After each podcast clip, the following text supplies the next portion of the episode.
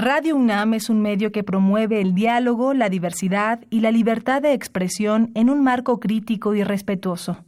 Los comentarios expresados a lo largo de su programación reflejan la opinión de quien los emite, mas no de la radiodifusora.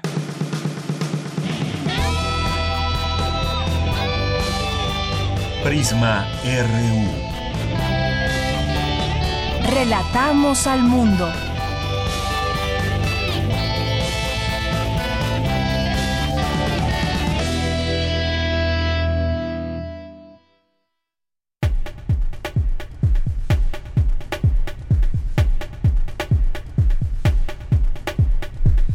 ¿Qué tal? Muy buenas tardes. Gracias por acompañarnos en este viernes 8 de noviembre del año 2019. Es la una de la tarde con seis minutos. Y como siempre es un gusto que estén aquí con nosotros en esta frecuencia 96.1 de FM y también a través de www.radio.unam.mx. Es a través también de esta vía que nos pueden sintonizar.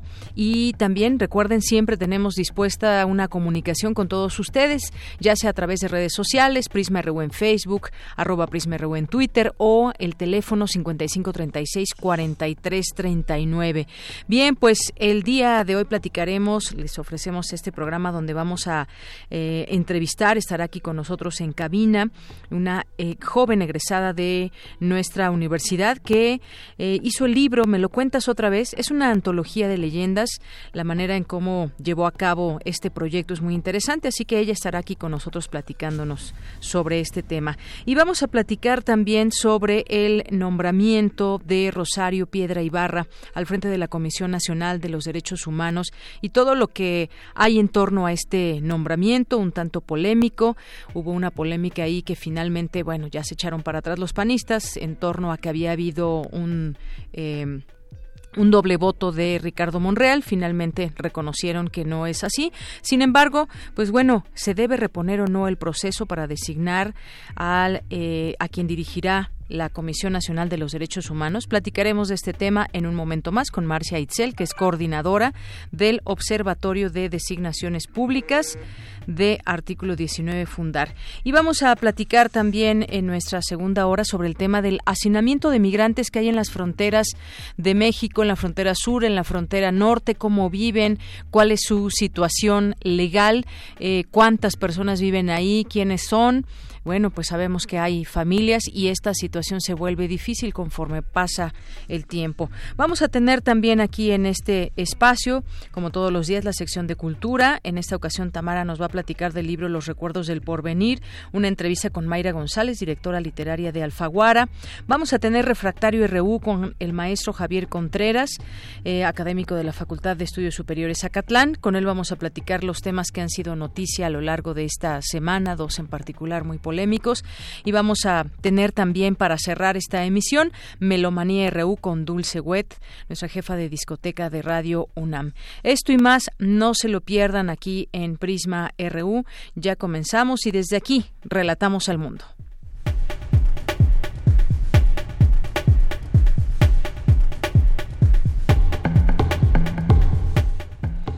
En resumen, en este día 8 de noviembre, viernes, los temas universitarios. En unos momentos más nos, nos estaremos enlazando hasta la rectoría de la UNAM porque se va a designar por parte de la Junta de Gobierno a quien estará al frente de la rectoría de la UNAM para los siguientes cuatro años. Allá se encuentra nuestra compañera Virginia Sánchez que nos tendrá todos los detalles. No se lo pierdan. La Filmoteca de la UNAM, la ENAC y Cultura UNAM en directo entregan el premio José Rovirosa al mejor documental 2019. Mi compañera Cindy Pérez nos tendrá la información. La unidad multidisciplinaria de docencia e investigación celebra su décimo aniversario. Cristina Godínez nos tendrá los detalles. Cumple el programa universitario de derechos humanos de la UNAM ocho años. Dulce García nos tendrá los detalles. En los temas nacionales, cuestionado sobre la elección de Rosario Piedra Ibarra como titular de la Comisión Nacional de Derechos Humanos, el presidente Andrés Manuel López Obrador dijo que en su gobierno no hay funcionarios serviles y aseguró que Rosario Piedra es una mujer que ha sufrido en carne propia lo que es la desaparición de un familiar. Normalistas continúan este viernes en los bloqueos con los bloqueos a vías de ferrocarril de Michoacán, con lo que ya suman cinco días consecutivos del impedimento para transportar mercancías. El indicador mensual del consumo privado en el mercado interior se redujo a 0.29% en agosto, con lo que suma dos meses con caídas, según cifras del INEGI. Integrantes de la pandilla de los eh, del cártel del Pacífico llevan tres días consecutivos incendiando vehículos en Ciudad Juárez. Ya suman 20 unidades siniestradas. En los temas internacionales, legisladores de Estados Unidos urgieron a que la lucha contra los cárteles de la droga sea tan dura como el combate al terrorismo, lo anterior debido a la crueldad con la cual asesinan los integrantes de los cárteles mexicanos. Toda la atención de Brasil está hoy puesta en la posible liberación del expresidente Luis Ignacio Lula da Silva en las próximas horas. Lo anterior, después de que la Corte Suprema eh, dictaminara anoche que los acusados solo pueden ser encarcelados después de haber agotado todas las apelaciones. Hoy en la UNAM, ¿qué hacer y a dónde ir? Hoy es el último día de las actividades del ciclo Somos Diversidad, Retratos de Género, que busca crear conciencia acerca de la tolerancia y el respeto a la diversidad sexual y construir sociedades incluyentes. Hoy no te puedes perder la charla taller Dignidad Humana, Género y Derechos Humanos que será impartida por la maestra Lisbeth Campos y la licenciada Jessica Carpinteiro. Asiste hoy a las 16 horas al Foro de Química, ubicado en la explanada principal del Universum en Ciudad Universitaria. La entrada es libre y el cupo limitado. Como parte de este ciclo, Somos Diversidad, Retratos de Género, se presentará la obra de teatro Mujeres de Alas Púrpuras, con la participación del colectivo de mujeres artistas de Tláhuac y la Escuela Nacional de Trabajo Social de la UNAM, bajo la dirección de Carmen Mejía y la coordinación de la maestra Wendy Galicia. La cita es hoy a las 16 horas en el Teatro del Museo Universum. La entrada es libre y el cupo limitado. La Casa de las Humanidades te invita a disfrutar del concierto Bocadillos de Ópera, a cargo del maestro Emilio Carci, egresado de la licenciatura en canto por el Conservatorio Nacional de Música, la soprano Aida Magaña y Karina Peña al piano. Asiste hoy a las 20 horas al auditorio de la Casa de las Humanidades, ubicada en calle Presidente Carranza, número 162, en Coyoacán. La entrada es libre y el cupo limitado.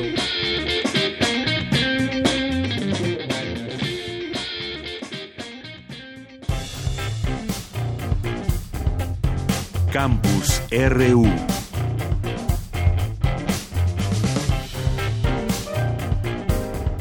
Una de la tarde con 13 minutos. Iniciamos en nuestro campus universitario con la cantera RU, donde mi compañera Virginia Sánchez entrevista a egresados de la UNAM, eh, jóvenes que han destacado por su trayectoria. Y hoy nos presenta Raiza Mendoza de la Facultad de Química, que ha sido Premio Santander en la Innovación.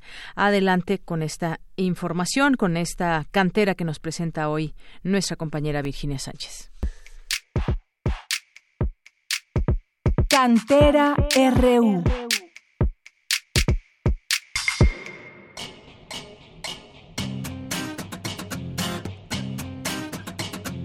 Raiza Mendoza Flores, egresada de la Facultad de Química, forma parte del equipo que obtuvo el segundo lugar del Premio Santander a la Innovación Empresarial 2019 por su proyecto NanoSkin, que consiste en una membrana desarrollada a base de curcumina para reducir el tiempo de cicatrización de heridas y prevenir inflamaciones e infecciones. Conozcamos más a esta destacada y brillante universitaria.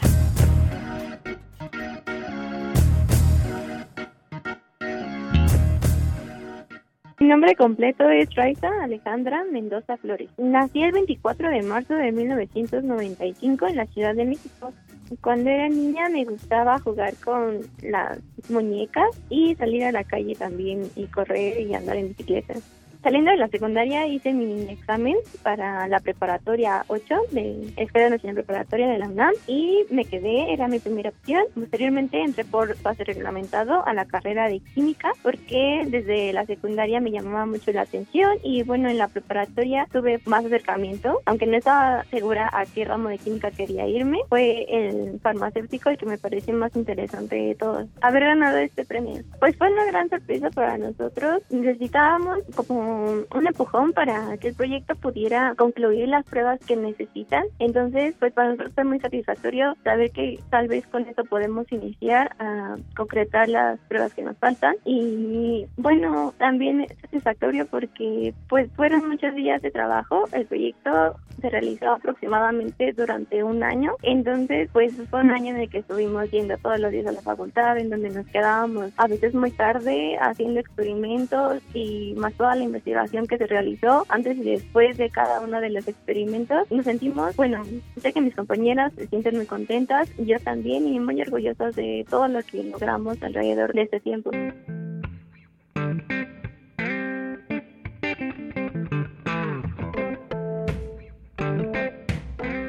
A mí me gusta mucho estar al aire libre. me gusta mucho salir a caminar y con mi novio, con mis amigas. Andar en bicicleta también me gusta mucho. Y me gusta más que nada salir. No me gusta como quedarme encerrada en un solo sitio. Escucho todo tipo de música, principalmente pues la llamada pop. Escucho algunas canciones de metal también, y de reggaeton también, rock también del que era pues más viejito. Pero en general este todo tipo de música es de mi agrado.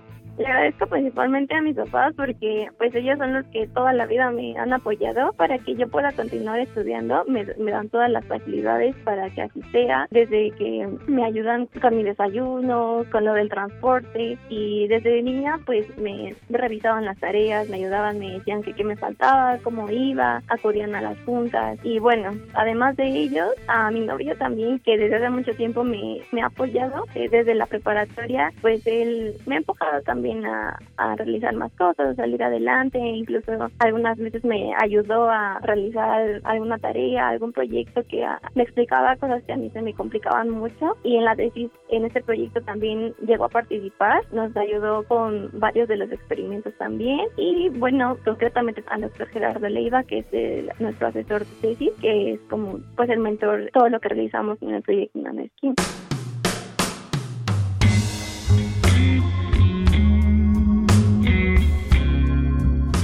Mi consejo para los jóvenes es que sé que actualmente en el país es un tanto complicado. Primero, terminar de estudiar una carrera y después poder ejercerla en el ramo que realmente pues nos gusta, ¿no? Porque las oportunidades son pocas y pues cada vez hay más gente también que está compitiendo por esos puestos. También es un poco difícil comenzar con la innovación porque pues uno piensa y ahora que lo haga o que lo tenga, ¿en dónde lo voy a, a vender o cómo? Estamos como una infraestructura para poder comenzar a, a realizar nuestra pequeña empresa. Pero bueno, si se tiene una buena idea y se sabe cómo transmitir a las demás personas, va a llegar alguien que te va a escuchar y va a poder hacerlo realidad. Aunque tome tiempo, seguramente sí va a tomar bastante, pero mi consejo pues es que lo intenten siempre, que no se queden con las ganas de haber logrado algo, de haber hecho algo que pues pudo haberse concretado y pues por el miedo no lo comenzaron. Para Radio UNAM, Rodrigo Aguilar y Virginia Sánchez.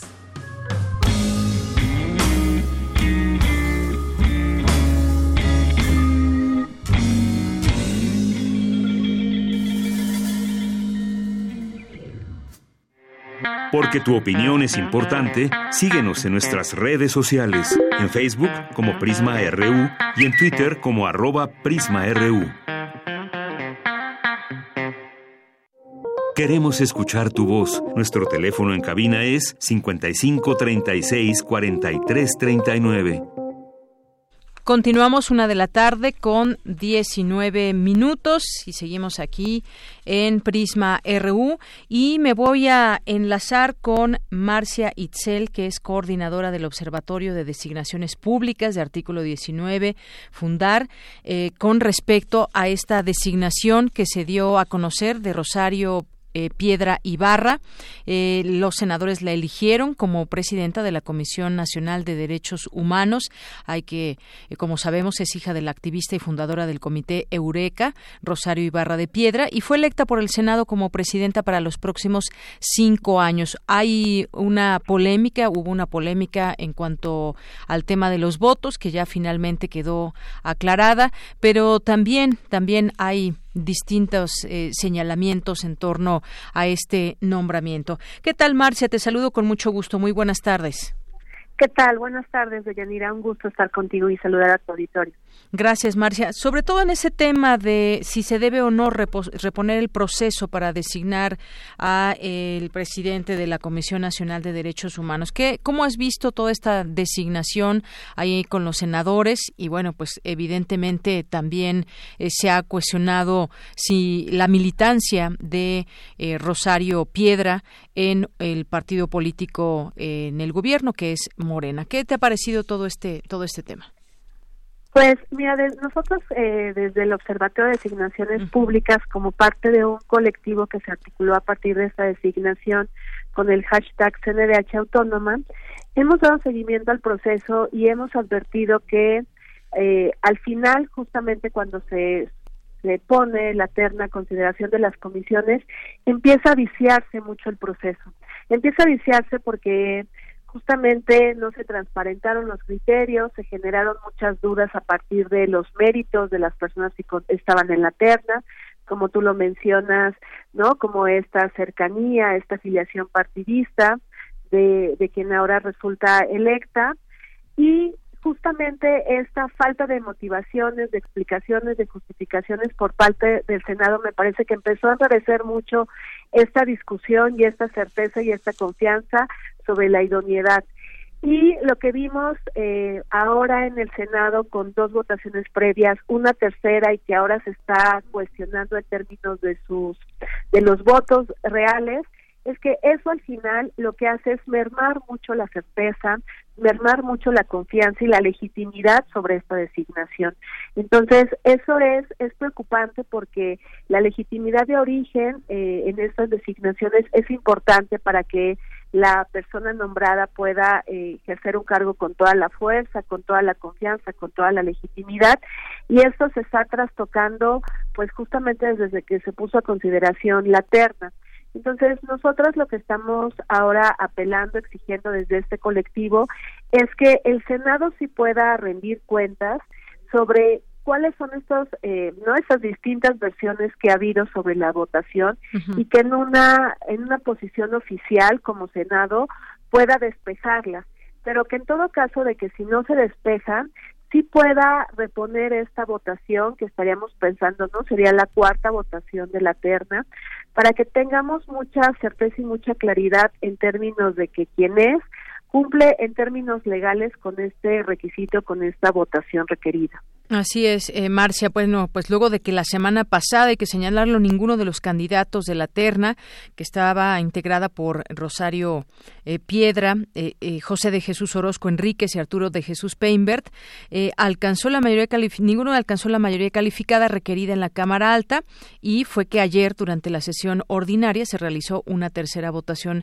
en urna transparente y sobre todo, pues los buscamos ustedes como al frente de este observatorio de designaciones siempre es importante también conocer eh, pues todo lo que acontece en torno a las designaciones. Justamente, ustedes dicen puede ser que se reponga este proceso, dado que se requiere una completa transparencia. Yo veía en estos dimes y diretes y también este video donde se puede ver ahí, de pronto no sé si fue manipulado o no, no, no, no tengo todo ese dato completo, pero vimos un video donde eh, Ricardo Monreal pues da eh, su voto y ahí supuestamente decían los eh, algunos panistas se había hecho un doble voto lo que finalmente reconocieron después y dicen no no fue un doble voto se desdobló la boleta simplemente y el caso es que pues bueno se ha se ha hecho pues bastante ruido en todo esto. Ustedes lo que piden entonces es esa claridad en el conteo, claridad en el proceso para que se pueda dar por hecho que Rosario Piedra Ibarra estará al frente de la Comisión Nacional de Derechos Humanos. ¿Qué tanta posibilidad hay que se pueda reponer este proceso, dado que pues ya prácticamente hasta el presidente dio eh, algunas palabras con respecto al nombramiento? Pues me parece que si se están colocando distintas dudas, eh, por eso pedíamos que el Senado justamente dé una posición oficial, ¿no? Porque han salido de distintos eh, lados eh, información diferenciada. Entonces esta información diferenciada al final pues genera no genera confianza, abona la incertidumbre jurídica y a la legitimidad sobre todo de esta designación. Entonces, eh, lo que sí pedimos es que la, la presidencia de la mesa directiva no pueda dar una posición eh, oficial y que quede muy claro cuáles son estos números que se están diciendo de distintos lados, pero vemos que si estos números al final no coinciden, sí tendría la obligación legal, la obligación constitucional del Senado de volver a reponerla. Nos parece que no atajar estas dudas no abona mucho a la fuerza, a, la legitimidad, a la confianza que tiene que tener este cargo. Ya digamos tuvimos vicios anticipados porque no motivaron, porque no nos explicaron cuáles fueron los criterios que tomaron para decidir esta terna, porque no hicieron digamos caso omiso las propias reglas que aprobó el Senado. Entonces yo diría no sigamos eh, no echándole más piedritas a este saco y más bien lo que ayudemos es a dotar de eh, al menos de legalidad esta decisión yo creo que ya lo que vendrá después es no como todo un tema de la gestión de la persona que asuma esta responsabilidad y ya sobre esa gestión y las decisiones y los resultados que vaya dando pues ya tendremos ahí como otra parte.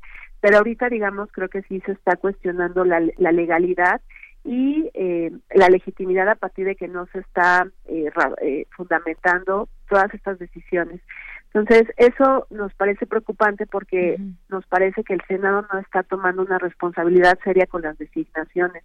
No son un trámite, sino son un mecanismo que tienen que brindar confianza, que abonar al fortalecimiento de las instituciones y eso se logra en la medida en que se transparenta la información, las decisiones, las motivaciones, se rinde cuentas, ¿no? Sobre toda una de las etapas y eh, no se hace como todo un proceso muy incluyente muy de escrutinio público y pues bueno no es me parece muy desafortunado para la situación que vivimos en materia de derechos humanos eh, no la la, la lucha histórica que representa el movimiento de personas desaparecidas, las víctimas, las personas, todo lo que se está dando alrededor, nos parece que no tendría que haberse contaminado ni viciado tanto y que en ese sentido pues nos merecemos un proceso no que genere confianza, certeza y, yo diría eso. Muy bien. Bueno, pues eh, Marcia, muchas gracias por estar con nosotros. Queremos seguir pues muy atentos y pendientes en este tema que sin duda es muy importante quien quede eh, al frente de la Comisión Nacional de Derechos Humanos y que bueno, pues hasta este momento eh, es Rosario Piedra Ibarra y pues en torno a todo lo que nos dices del proceso, pues seguiremos atentos. Muchas gracias. No, muchas gracias a ti, Deyanira. Un gusto saludarte. Buenas tardes. Igualmente, muy buenas tardes. Marcia Itzel, coordinadora del Observatorio de Designaciones Públicas de Artículo 19 Fundar. Y bueno, pues se da a conocer todo este tema. La oposición acusa fraude en la elección de titular de la comisión. Es un trámite concluido, dice por su parte eh, Morena, eh, con el apoyo de este partido. Logró los votos necesarios para ser la nueva presidenta por los próximos cinco años, informó el Senado, aunque el Partido Acción Nacional o algunos integrantes han denunciado que en realidad no obtuvo la mayoría calificada y en ese sentido pues seguirán ahí ampliando pues todo lo que tenga que ver con la posibilidad esa oposición con la posibilidad de que se vuelva a reponer este proceso. Sin embargo, pues bueno, seguiremos atentos a ello. Decía Ricardo Monreal también que ya no se va a repetir esta, eh, este proceso y que todo ha sido de manera clara. Seguimos en el tema y continuamos. Porque tu opinión es importante, síguenos en nuestras redes sociales, en Facebook como Prisma RU y en Twitter como arroba PrismaRU. Queremos escuchar tu voz. Nuestro teléfono en cabina es 55 36 43 39. Prisma RU. Relatamos al mundo.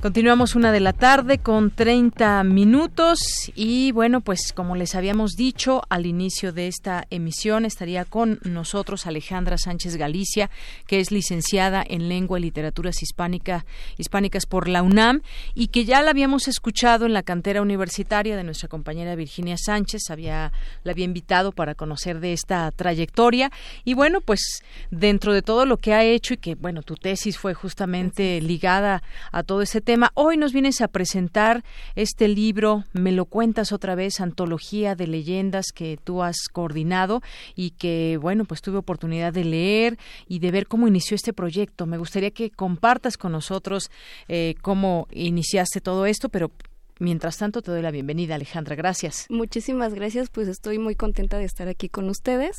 Y pues este esta publicación surge justo una vez que eh, concluye el trabajo de recopilación de leyendas en nahuales. Se ve dentro de la comunidad que hay pues muchas otras historias, no solamente de nahuales, ¿no? Como lo podemos ver en el libro. Hay historias de santos, de vírgenes, de brujas, de aparecidos, de almas en pena. Y bueno, pues este es el trabajo que se construye gracias a que participan muchos abuelos interesados en que sus historias se den a conocer. Así es. Y bueno, pues hay que recordar también un poco las historias sobre nahuales, brujas y aparecidos que tu abuela te contó desde pequeña fueron inspiración para que obtuvieras en su momento el título como licenciada de Lengua y Literaturas Hispánicas, con mención honorífica, hay que señalarlo. Y de ahí, bueno, pues surge toda esta idea y además fue un trabajo también, un trabajo de campo, un trabajo donde estuviste entrevistando algunas eh, personas de la tercera edad que tienen historias que contar y que esto fue en la región de en la alcaldía de Tláhuac de Milpalta, de Milpalta perdón de Milpalta. Y bueno pues ahí eh, tu familia que es de ahí y todo bueno pues nos no, y que además eh, hasta donde sé tu abuela eh, tu padre aún habla náhuatl. Así es. Bueno, ¿y cómo fue esta, digamos, esta interacción con la gente? ¿Cómo fue que eh, tú encontraste esas historias idóneas para plasmarlas aquí en este libro? Eh, bueno, pues primero hicimos una convocatoria que fue en redes sociales, pero tuvimos un percance, ¿no? Un problema que es pues la brecha generacional. Claro, no, no, hubo tanto éxito porque justamente las personas de la tercera edad no, utilizan están inmersas todavía como nosotros. Así es.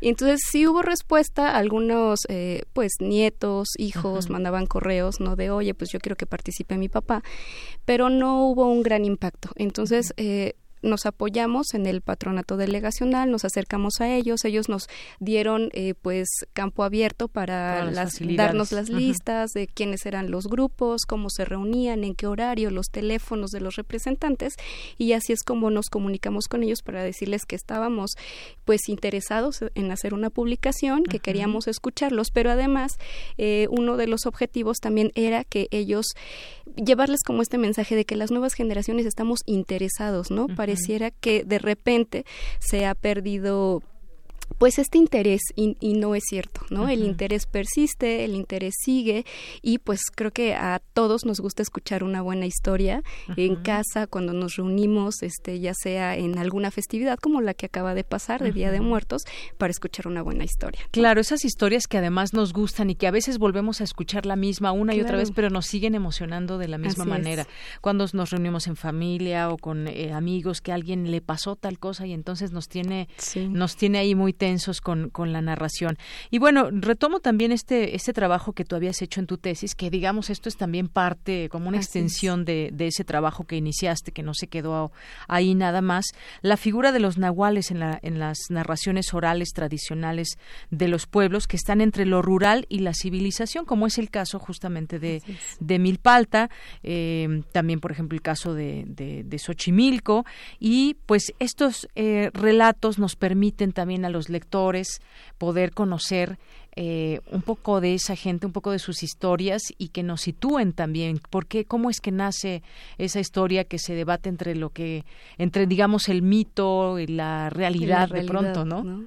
Y es un, esa, eso que mencionas es una de las peculiaridades justo de la leyenda, ¿no? que, que vive eh, no solamente porque se retroalimenta, de que lo vamos contando de generación en generación, sino que además es... Eh, se me fue la idea. Bueno, sino que además eh, se enriquece, ¿no? Se enriquece porque se va transmitiendo a través de la oralidad. Por eso pervive y eso es como lo, lo bonito ¿no? Así es. ¿Hay alguna en particular que te, que te decía la gente? Porque algunos son poco eh, muy cortos o otros tienen un poquito más de texto y además vienen ilustrados. Cuéntame también de, de estas ilustraciones, de quién son y pues decirlo al auditorio, quien quiera conocer esta antología de leyendas, ¿dónde lo puede conseguir?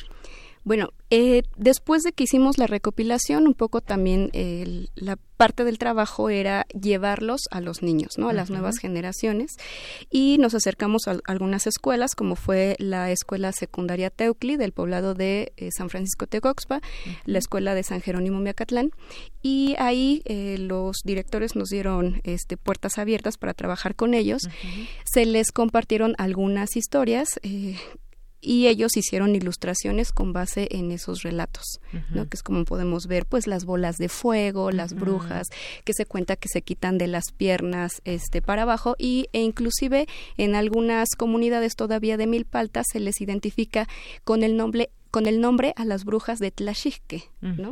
Entonces todavía seguimos como que con todo este conocimiento, pero además no solamente es el relato, sino que cuando ustedes tengan oportunidad de tenerlo en sus manos, van a poder ver que hay una serie de de saberes, ¿no? Por ejemplo, hay una historia donde menciona cuál es el mes en, el que se siembra la papa y cuando está de tal tamaño, pues ya se tiene que, se le tiene que hacer otro procedimiento, ¿no? Y bueno, esto es como lo, bonito. Claro, todo ese conocimiento empírico de la gente que, cuenta lo que ha vivido también, con un poco tal vez de imaginación y fantasía en algunos momentos, pero eh, como, como bien decías en el, en el prólogo, la mayor riqueza de un pueblo no es la material, sino el conocimiento que se comparte y se transmite de una generación a otra, un conocimiento que sirve para saber quiénes somos y de dónde venimos, el conocimiento de la tierra propia, que es justamente toda esta zona. Quien ha ido a, a, Milpalta se dará cuenta uh, de eso cuando vamos llegando, nos vamos perdiendo entre lo,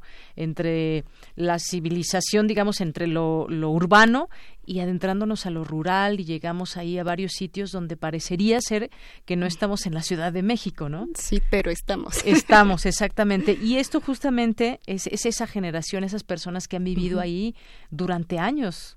¿No? y que nos cuentan todas esas historias. Bueno, y tenemos personas desde 53 años de edad hasta 90 años, ¿no?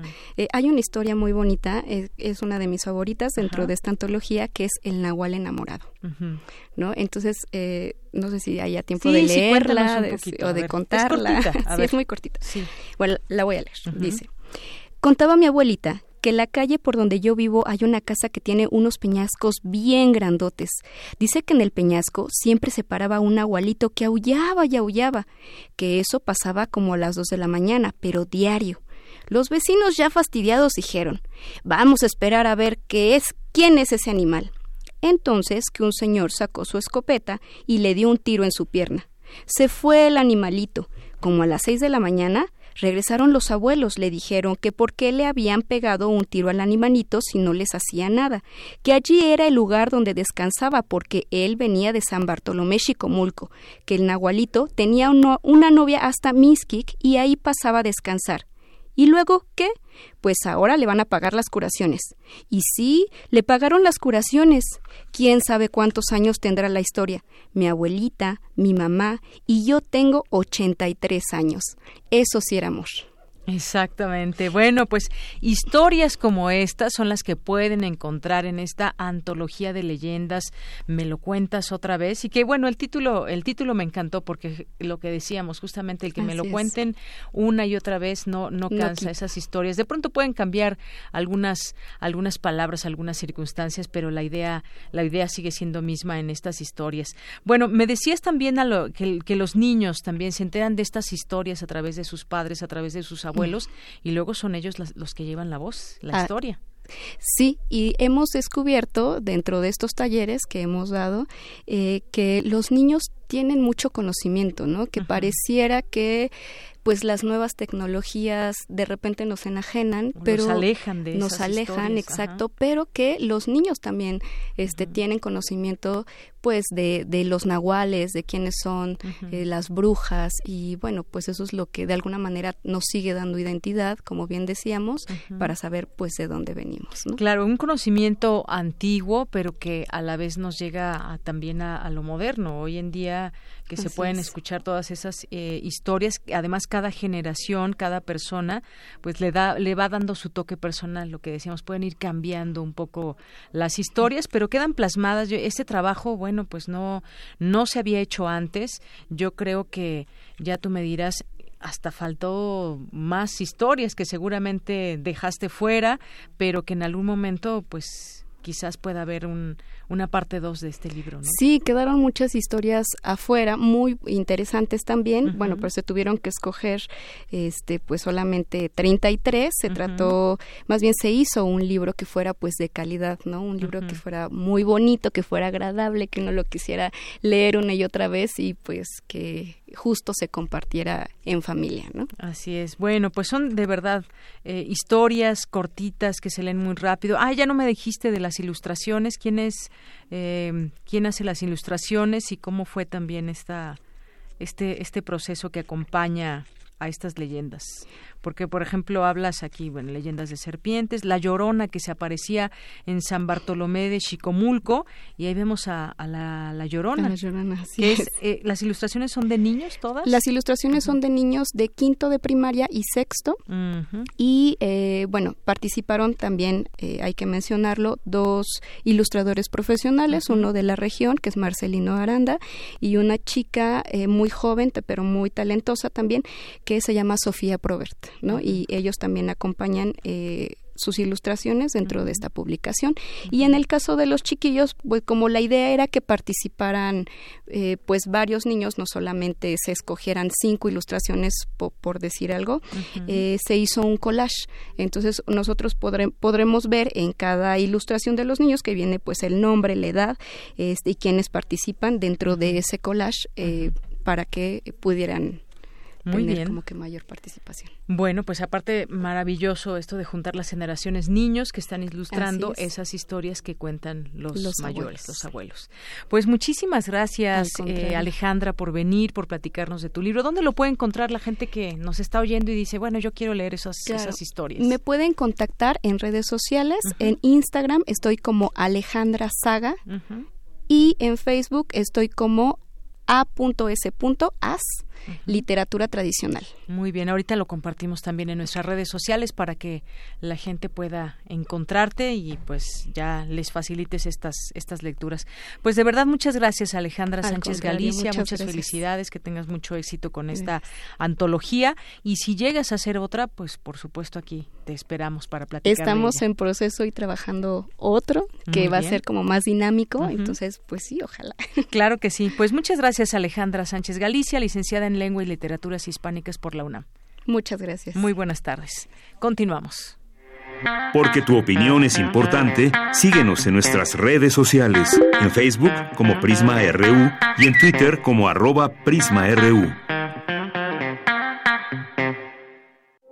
Queremos escuchar tu voz. Nuestro teléfono en cabina es 55 36 43 39.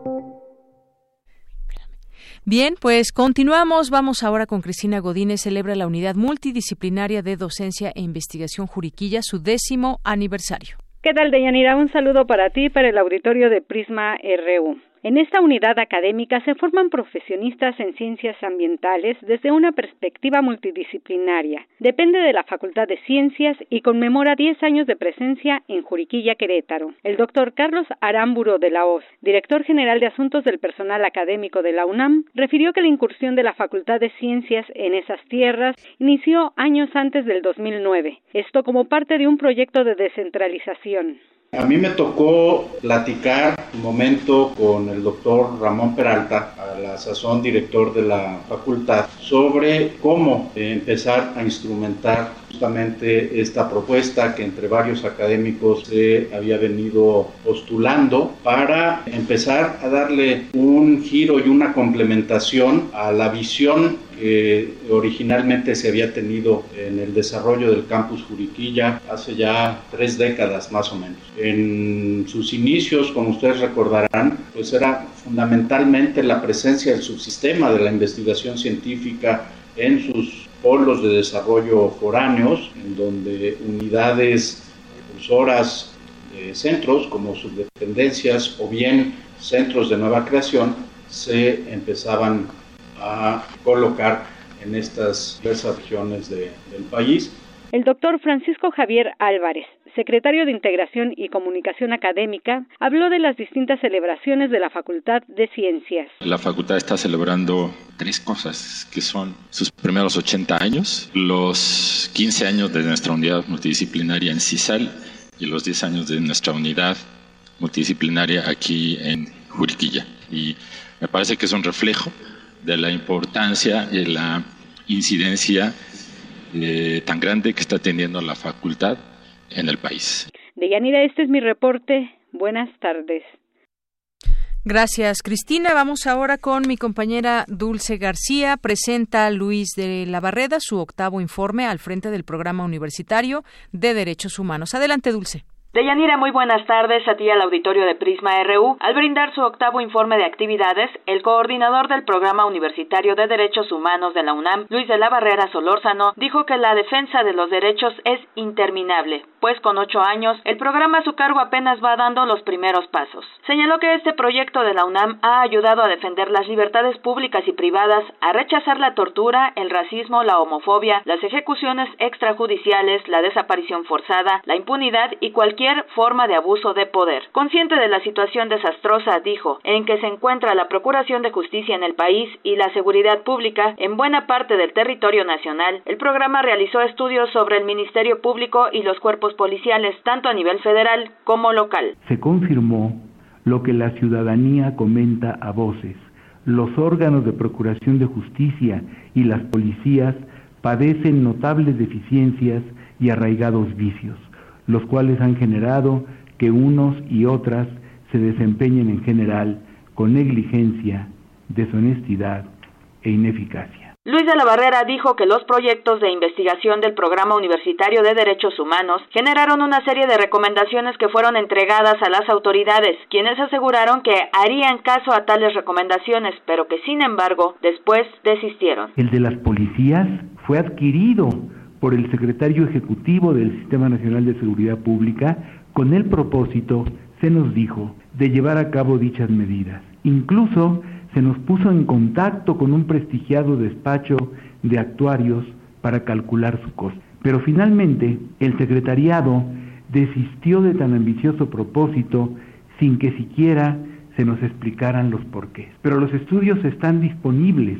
en cualquier momento el gobierno federal o cualquiera de los gobiernos de las entidades federativas, los actuales o los del futuro, pueden realizar lo que en ellos se propone. De Yanira Auditorio de Prisma RU hay que recordar que el programa también ha emitido otras propuestas basadas en rigurosas investigaciones para atender otros problemas de derechos humanos, como lo son los derechos de los migrantes, el restablecer el Estado de Derecho en las prisiones del país, así como prevenir y combatir las falsas acusaciones del Ministerio Público. Hasta aquí el reporte. Muy buenas tardes.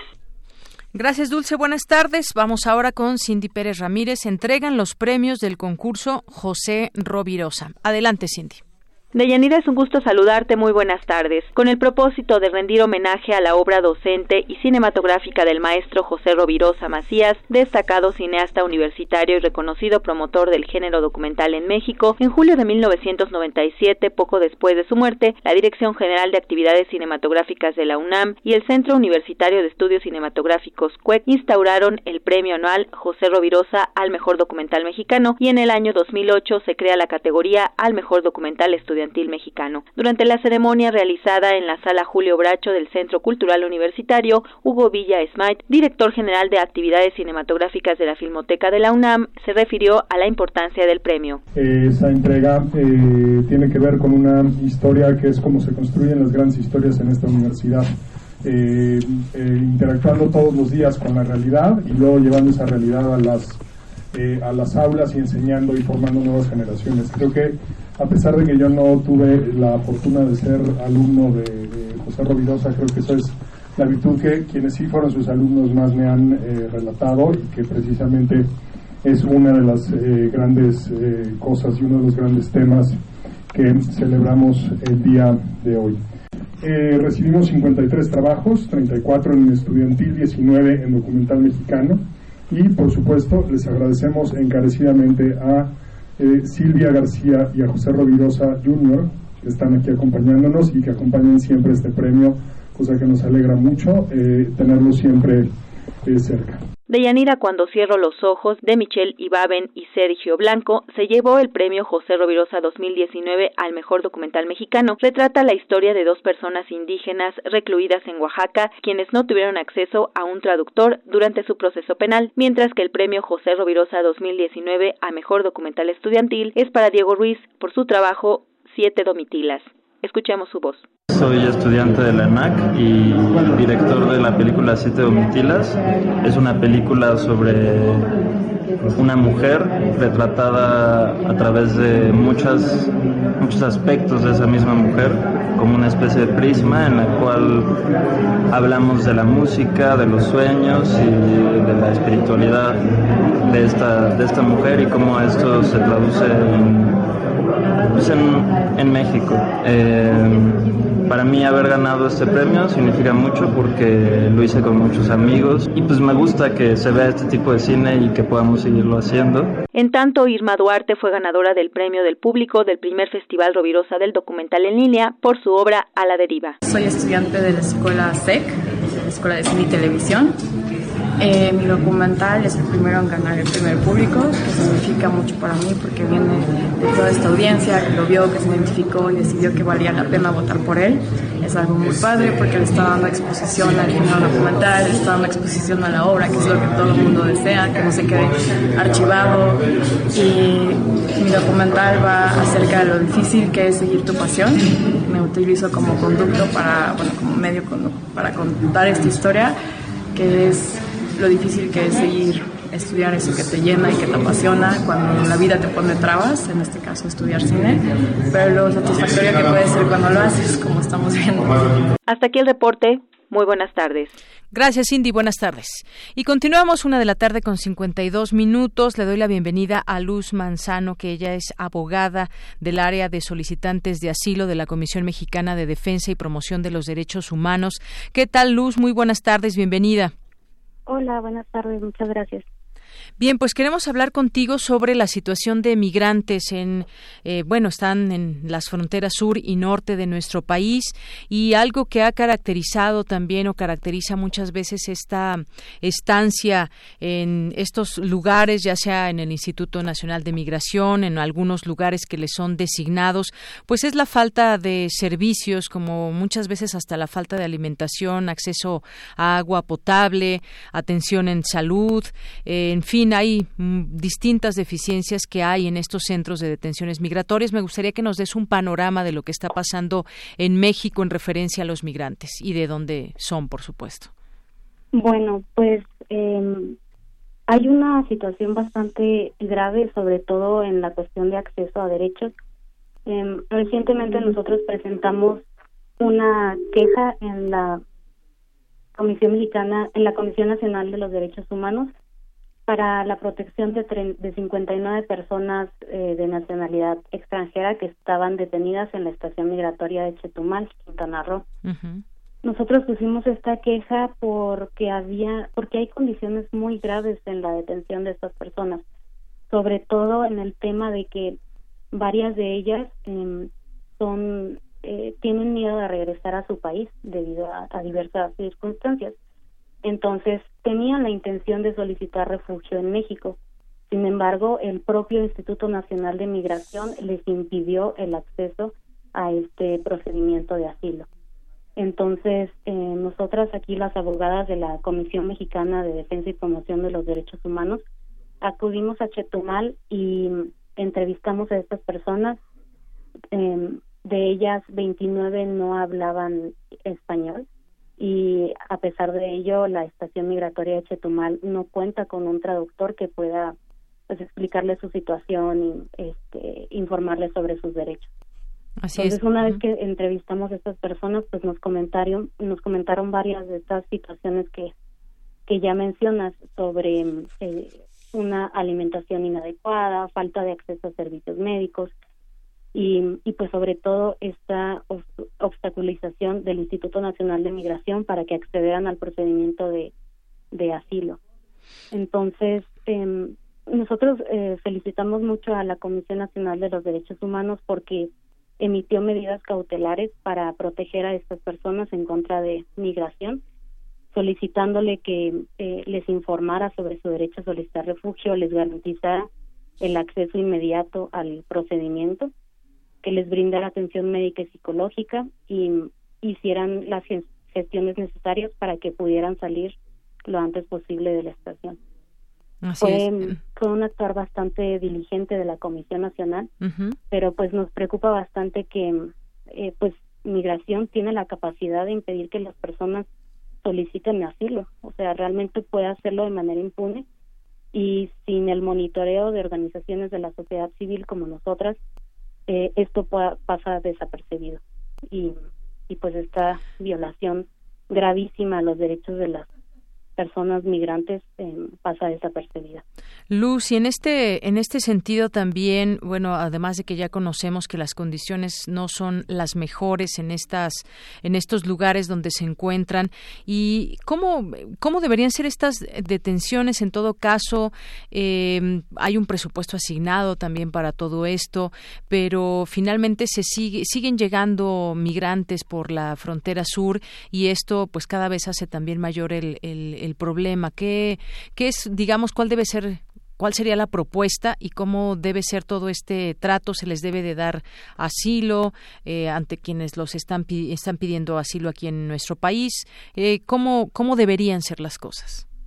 Pues mm, las, las, las condiciones de detención en las estaciones migratorias del Instituto Nacional de Migración son bastante malas.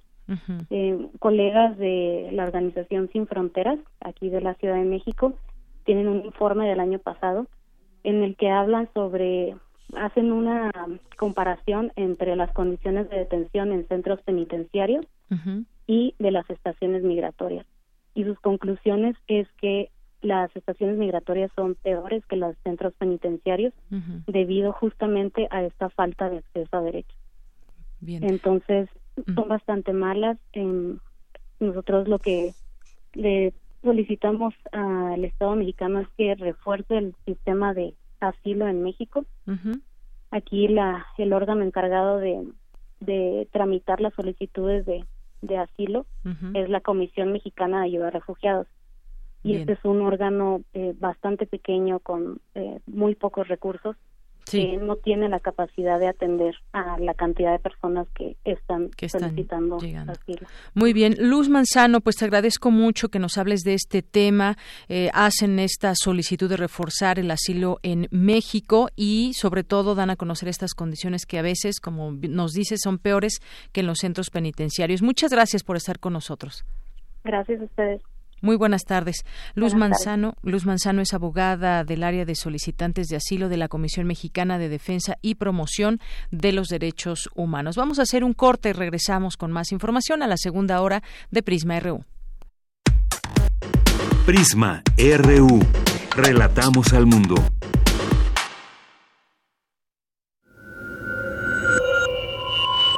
Escuchas 96.1 de FM. XEUN. Radio 1. Transmitiendo desde Adolfo Prieto 133, Colonia del Valle, en la Ciudad de México. Radio UNAM. Experiencia sonora. En 30 años, el mal manejo de los recursos naturales ha acabado con el 26% de nuestros bosques. Tan solo entre el 2010 y 2015, perdimos 91.000 hectáreas de bosques cada año. La ventaja es que ahora, con la nueva Ley General de Desarrollo Forestal Sustentable, se cuidarán mucho más y mejor nuestros bosques y selvas. Algunos beneficios son que se le pagará a los propietarios de los bosques para cuidarlos y conservarlos. ¿Y de quién creen que fue esta propuesta? Sí, del Partido Verde. El dengue es una enfermedad que se transmite por el piquete de un mosquito que crece en el agua. Juntos podemos detenerlo. Lava y tapa recipientes en los que almacenas agua. Voltea los que no estés usando. Tira todo lo que no sirve y pueda acumular agua. Recuerda, lava, tapa, voltea y tira. Sin criaderos no hay mosquitos. Y sin mosquitos no hay dengue. Gobierno de México. Dentro de nuestra habitación, la ciudad se disfraza de apatía, pero las apariencias engañan. Cada sonido nos grita una historia urbana. Nuestra radio es el río que las comunica. Aguas Negras, una serie de ficciones sonadoras. Jueves, 22 horas, por resistencia modulada. 96.1 de FM, Radio UNAM. Experiencia sonora. Relatamos al mundo. Relatamos al mundo. Continuamos dos de la tarde en punto y me enlazo con nuestra compañera Virginia Sánchez que se encuentra en Rectoría allá en Ciudad Universitaria. ¿Qué tal Vicky? ¿Cómo estás? Te saludo con mucho gusto. Muy buenas tardes. Igualmente, Deyanira, muy buenas tardes a ti al auditorio de Prisma RU. Así pues, estamos acá en Rectoría porque se ha convocado a los medios de comunicación para un mensaje que dará en unos segundos, yo creo, porque ya están aquí eh, formándose los los miembros de la Junta de Gobierno para un anuncio. Se ha especulado que al parecer pues van a anunciar a quién han elegido para la rectoría de la UNAM para el periodo 2019-2020 recordemos que bueno son tres los candidatos Angélica Cuellar actual directora de la Facultad de Ciencias Políticas y Sociales el actual rector de la UNAM, Enrique Graue, quien iría por una segunda gestión, y el abogado Pedro Salazar Ugarte, actual también director del Instituto de Investigaciones Jurídicas. Ha comenzado ya este anuncio, ya está aquí por por, eh, por anunciarse, a ver si gustan, pues vamos a enlazarnos para que se escuche en vivo este anuncio que la Junta de Gobierno de la UNAM pues nos va a, a anunciar algo. Claro que sí, adelante. El acuerdo fue tomado por la Junta de Gobierno en apego a la legislación universitaria después de una amplia deliberación al final de un periodo de 46 días comprendidos entre el 24 de septiembre y hoy 8 de noviembre. En este lapso, escuchó, analizó y discutió los argumentos expresados por numerosos integrantes de la comunidad universitaria. El proceso comprendió la participación libre, responsable, plural y diversa de personal académico y administrativo, estudiantes, egresados y egresadas, provenientes de los 14 planteles del bachillerato, 28 facultades y escuelas, 54 institutos, centros y programas, así como 40 dependencias de la Administración Universitaria. La Junta de Gobierno atendió a todas aquellas personas que solicitaron una cita, en más de 850 entrevistas y con la participación presencial o escrita de más de 16.500 miembros de la comunidad. Las opiniones y razones recogidas constituyeron un elemento insustituible para identificar los principales desafíos de la universidad y las cualidades que deberá tener la persona designada para dirigirla. Para la decisión se tomaron en cuenta la calidad y viabilidad académica e institucional del programa de trabajo presentado por cada aspirante, así como las perspectivas de renovación, desarrollo y vinculación de la universidad dentro del contexto nacional e internacional. Igualmente, se valoraron su trayectoria profesional, académica, administrativa y de gestión, su desempeño en la entrevista, su capacidad de diálogo con los diversos sectores de la comunidad, así como su conocimiento de la universidad y sus posibilidades de desarrollo. A juicio de la Junta, quien mejor cumple con estas características, ponderadas en su conjunto, para enfrentar los desafíos y aprovechar las potencialidades de la institución ante la actual coyuntura de la universidad y del país es el doctor Enrique Luis Graue Vigers. La Junta de Gobierno agradece la participación de la comunidad, el esfuerzo, la seriedad y el compromiso de la y los candidatos entrevistados y destaca que coincidieron en sostener el carácter nacional, público, autónomo y laico de la Universidad Nacional Autónoma de México, así como sus principios de libertad de cátedra e investigación, su compromiso social, la igualdad de género y la inclusión, además de la excelencia académica. Por mi raza hablará el espíritu. Muchas gracias. Vicky, ahí, bueno, pues ahí ya el anuncio. Exactamente, el anuncio donde el doctor Enrique Graue estará al frente de la rectoría por un periodo más de cuatro años. Así es, pues hay que recordar que desde 1945 este órgano pues eh, conformado por 15 miembros distinguidos de la comunidad académica, pues tienen esta facultad que es nombrar al rector y a los directores de las facultades, escuelas e institutos. Y bueno, pues el día de hoy nos han anunciado que el rector Enrique Graue se mantiene pues, en este cargo por cuatro años más. Exactamente. Bueno, pues como sabemos también ya la trayectoria del doctor Enrique Graue, estudios profesionales que cursó en la Facultad de Medicina de la UNAM. Ahí obtuvo los títulos de médico cirujano y especialista en oftalmología. Ha realizado estudios de posgrado en la Universidad de Florida, en Estados Unidos. Ha sido profesor invitado, conferencista en más de 650 ocasiones en diversos foros, una tercera parte de las cuales han sido en países de Latinoamérica, Estados Unidos y Europa.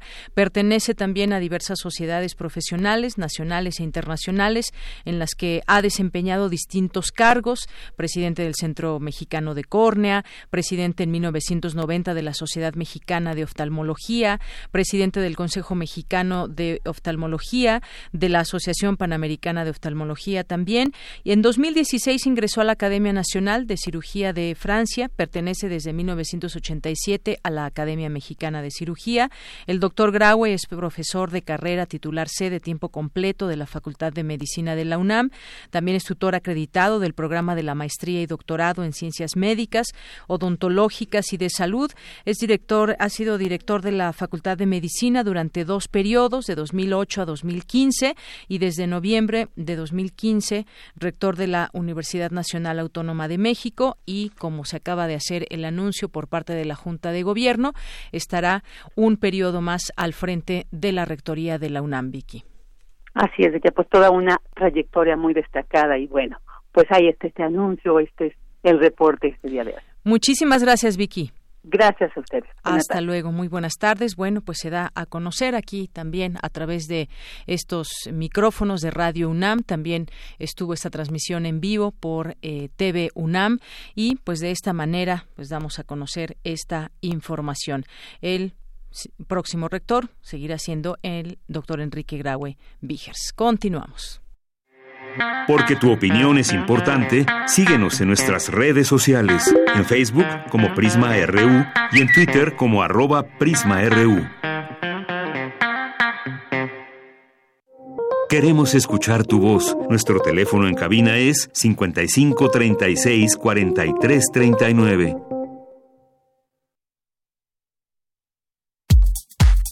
Prisma RU. Relatamos al mundo. Bien, continuamos y nos vamos ahora a las breves internacionales con Ruth Salazar.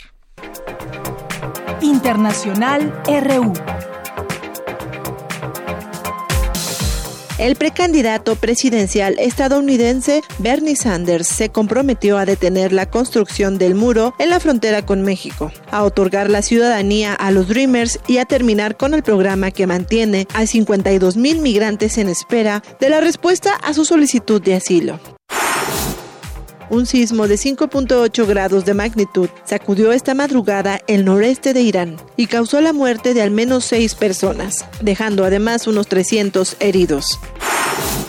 Después de que el presidente francés Emmanuel Macron señalara que la OTAN se encuentra en estado de muerte cerebral por la falta de coordinación entre Europa y Estados Unidos y las acciones agresivas en Siria por parte de Turquía. La canciller alemana Angela Merkel rechazó la declaración que a su juicio es radical. Hoy tenemos otras tareas por delante y las afrontamos como socios y amigos. Si se me permite decirlo, tenemos la intención de seguir desempeñando un papel activo en la solución de los conflictos mundiales. Tras meses de intensas manifestaciones en Hong Kong, un joven de 22 años murió este viernes en un hospital, aunque las circunstancias de la muerte no han sido esclarecidas. Según las autoridades, cayó de un tercer piso de un estacionamiento, mientras la policía intentaba dispersar a la multitud. Habla uno de los manifestantes. Hoy lloramos nuestra pérdida y también exigimos al gobierno y a la policía que inicien una investigación completa sobre su muerte y otros incidentes en los últimos meses. En Chile, el mandatario Sebastián Piñera ha optado una vez más por la mano dura para sofocar las protestas sociales y restaurar el orden público. Entre otras medidas, el presidente ha convocado al Consejo de Seguridad Nacional, un órgano que data de 1980 en plena dictadura militar. En la moneda he convocado a una reunión del Consejo de Seguridad Nacional, donde están representados todos los poderes del Estado y donde también participan otras instituciones de la República, para poder recibir la colaboración y el compromiso de todos para que Chile pueda superar estas difíciles tres semanas. El presidente de Bolivia, Evo Morales, descartó este viernes renunciar al cargo ante la presión del dirigente de la oposición que a su juicio intentan concretar un golpe de Estado en la nación. Cuando dicen hermanas y hermanos, que renuncie es el golpe de Estado y no reconocer el triunfo del 20 de octubre en primera vuelta gracias al voto del movimiento campesino es golpe de Estado. Con audios de Euronews y Telesur, las breves internacionales con Ruth Salazar. Continuamos dos de la tarde con once minutos. Ya que estamos en los temas internacionales, hace unos momentos se dio a conocer la liberación del expresidente de Brasil, Luis Ignacio Lula da Silva. Un juez ordena su liberación. Esta decisión se produce después de que el Supremo aprobara este jueves que los condenados solo entrarán en prisión cuando la sentencia sea firme. Esto habla de muchas cosas de este proceso que se ha seguido en contra del expresidente de Brasil. Un juez, como decimos, ha ordenado hoy la liberación de Lula da Silva, el expresidente que lleva 19 meses encarcelado por corrupción y al que la justicia impidió concurrir a las últimas elecciones, va camino de volver a pisar la calle. La decisión del magistrado llega un día después de que el Tribunal Supremo decidiera por la mínima 6 a 5 revocar un criterio establecido hace tres años y crucial en las investigaciones de Lavajato, de modo que ahora los condenados solo entrarán en prisión cuando la sentencia sea firme, no tras la condena en segunda instancia. La repercusión política es inmensa, dice esta nota que le leo del país en su sección internacional.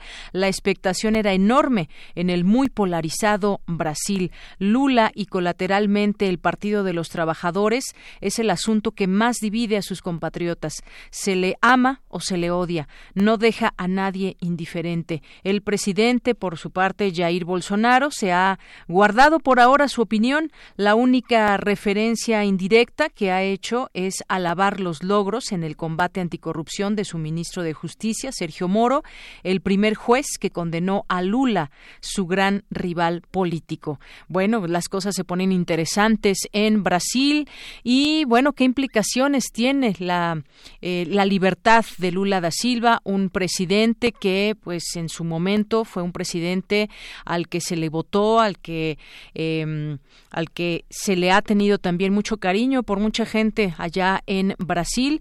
Dice esta nota, continúa, como en Brasil, las deliberaciones del Tribunal Supremo son públicas y televisadas.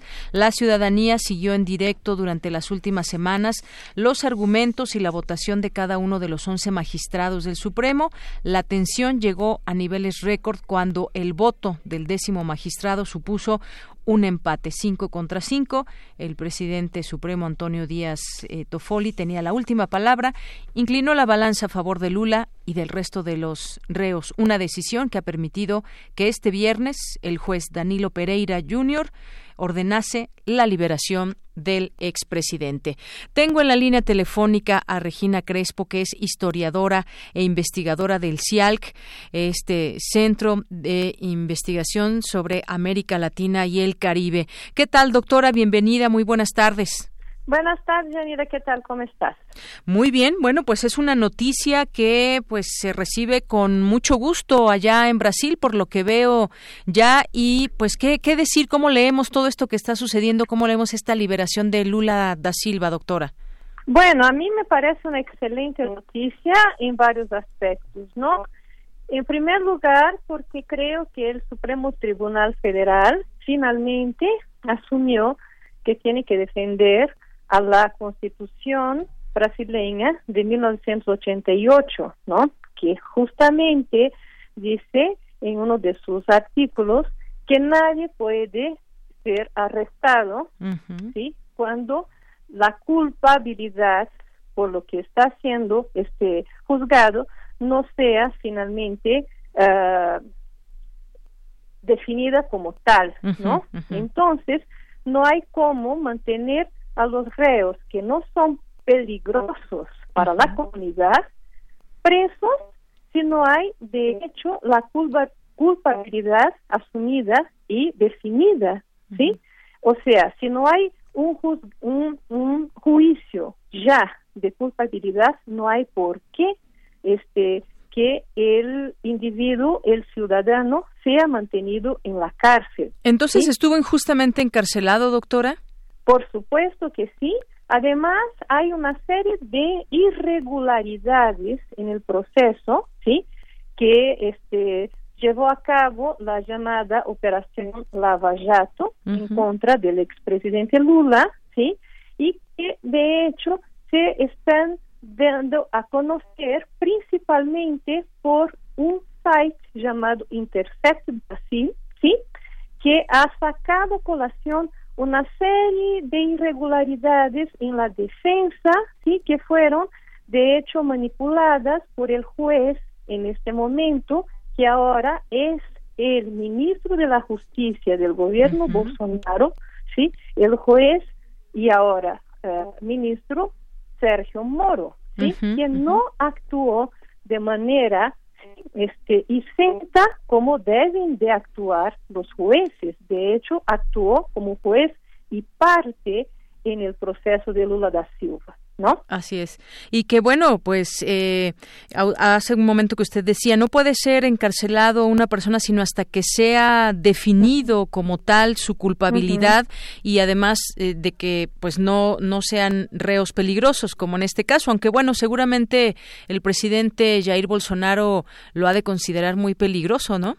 Exactamente. Bueno, todavía no se ha pronunciado oficialmente el presidente acerca de esta de esta decisión. Ha mantenido el silencio aún. Exactamente, prudente silencio diría yo, ¿no? Para un presidente que a cada momento saca Twitter, saca este lives en Facebook, ¿no?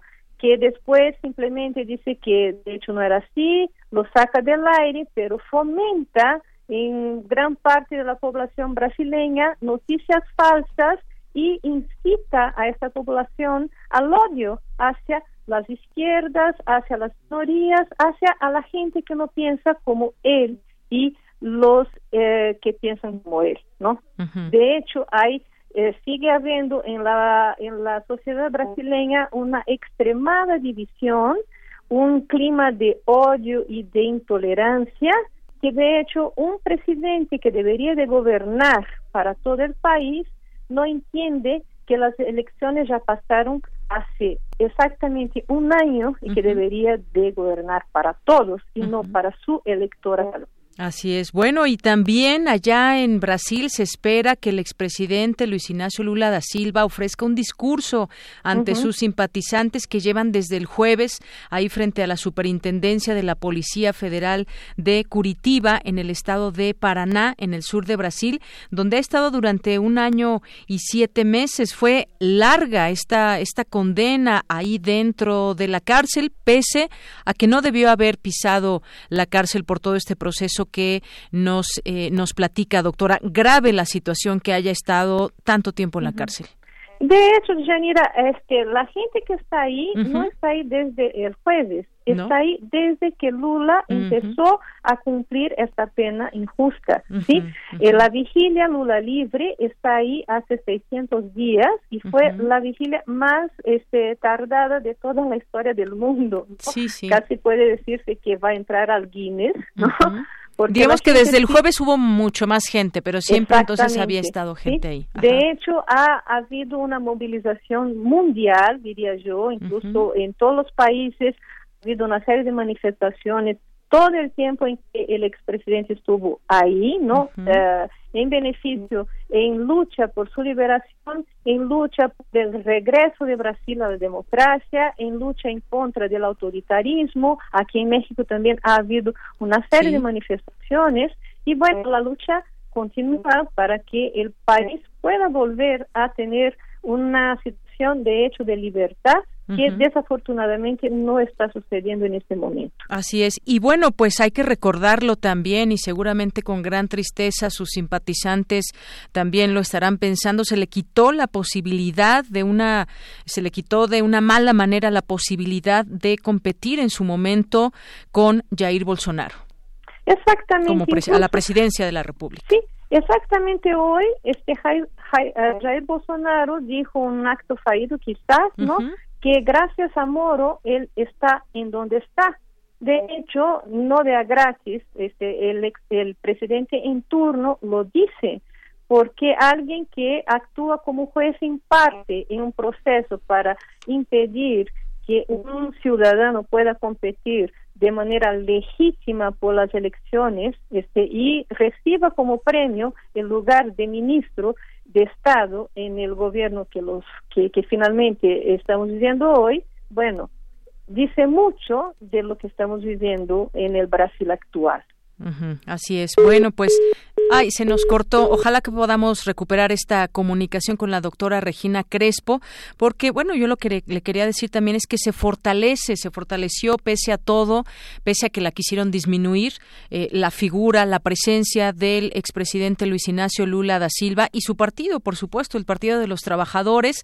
Eh, estoy leyendo aquí distintas eh, comunicaciones que ya se están publicando. Por ejemplo, el diario La Fola de Sao Paulo dice que hasta que, que está previsto un viaje su residencia de Sao Bernardo do Campo en Sao Paulo en un avión que, que será eh, de los, del Partido de los Trabajadores. Bueno, aquí es un avión fletado por el Partido de los Trabajadores y que descansa hasta el domingo cuando realizará un acto en el Sindicato de Metalúrgicos de ABC donde habló por última vez antes de entrar en prisión. Decía yo, doctora, que con esto, pues más allá de debilitarlo, su figura se ha fortalecido al igual que su partido. Sí. Mire, ahora yo creo que hay que tener muchísima prudencia, muchísima prudencia. Yo creo que incluso hay que cuidar muchísimo la seguridad del expresidente Lula, porque los tiempos, como le, acabo de decir, son muy, muy precarios en términos de la violencia que se está manejando de parte incluso de los apoyadores incondicionales de, de, Bolsonaro y de la extrema derecha, ¿no? A mí me parece que hay que cuidar mucho la seguridad física de Lula, ¿sí?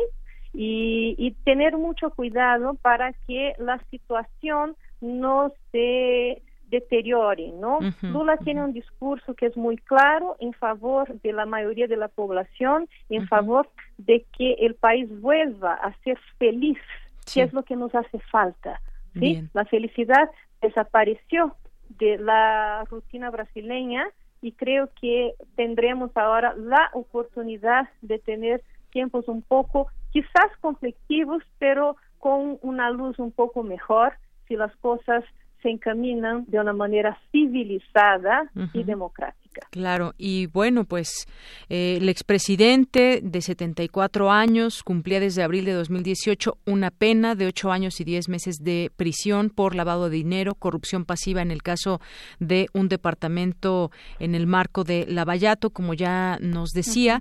Y bueno, pues eh, lo que usted decía también, esa felicidad que hoy parece ser que no existe entre muchos por pues todo lo que ha pasado también con el presidente actual de Brasil. Son figuras contrapuestas, son figuras completamente diferentes, sus formas, eh, su discurso y bueno, pues eh, leeremos también las lecturas que hay desde la sociedad brasileña, doctora.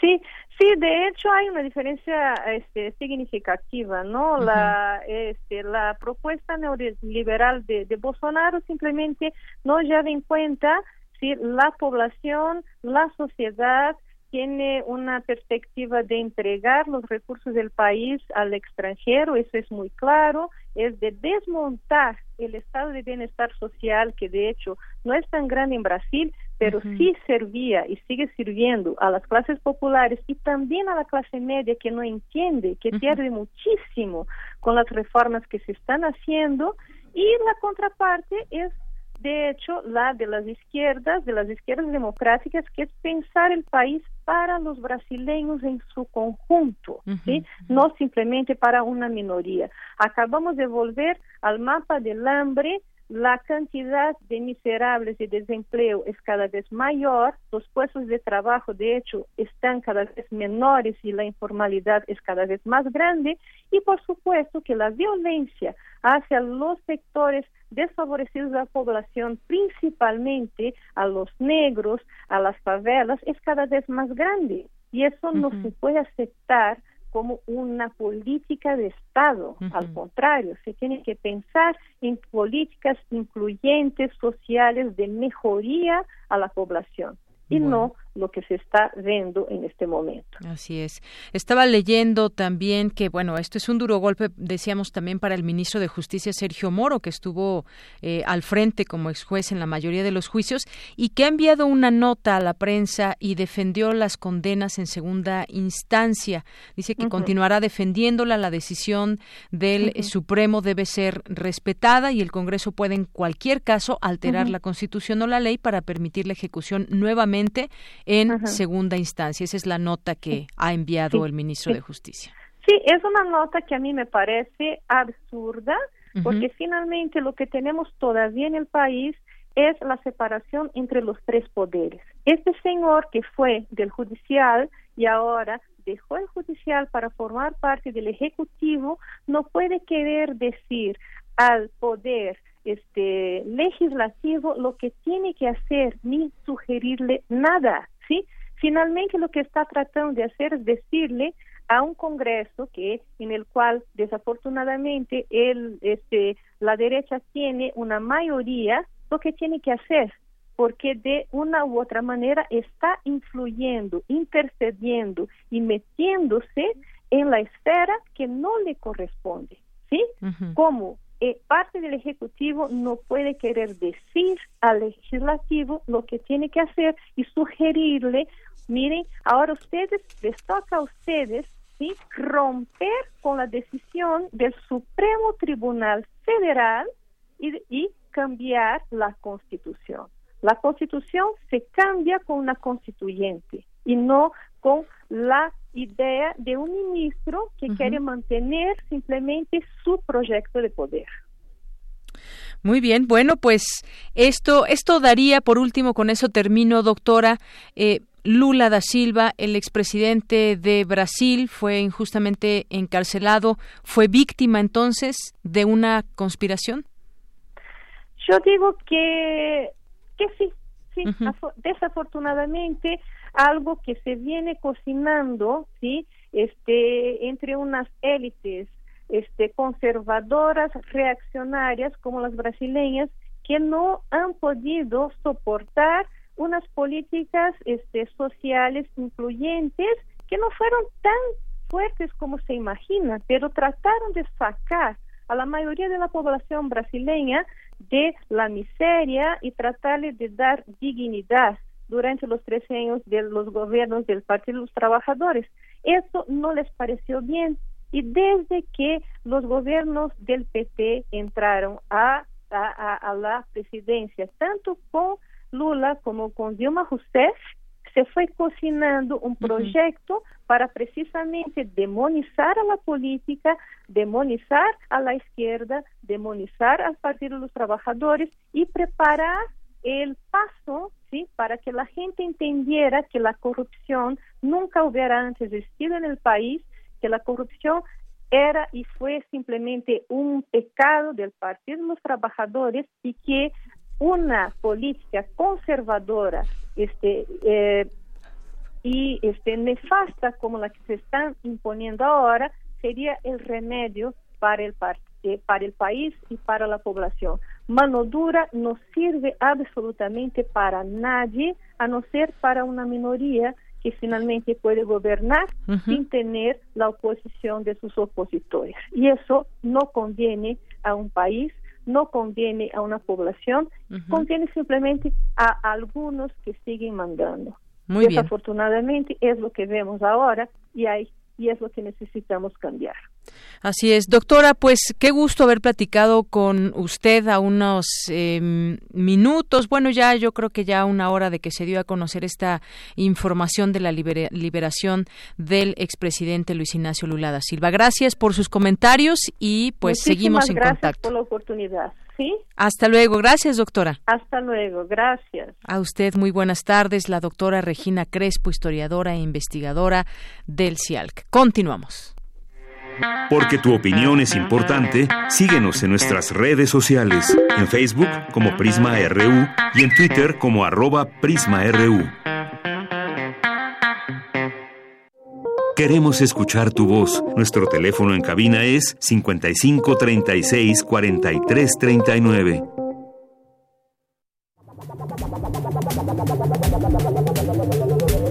El refractario, RU.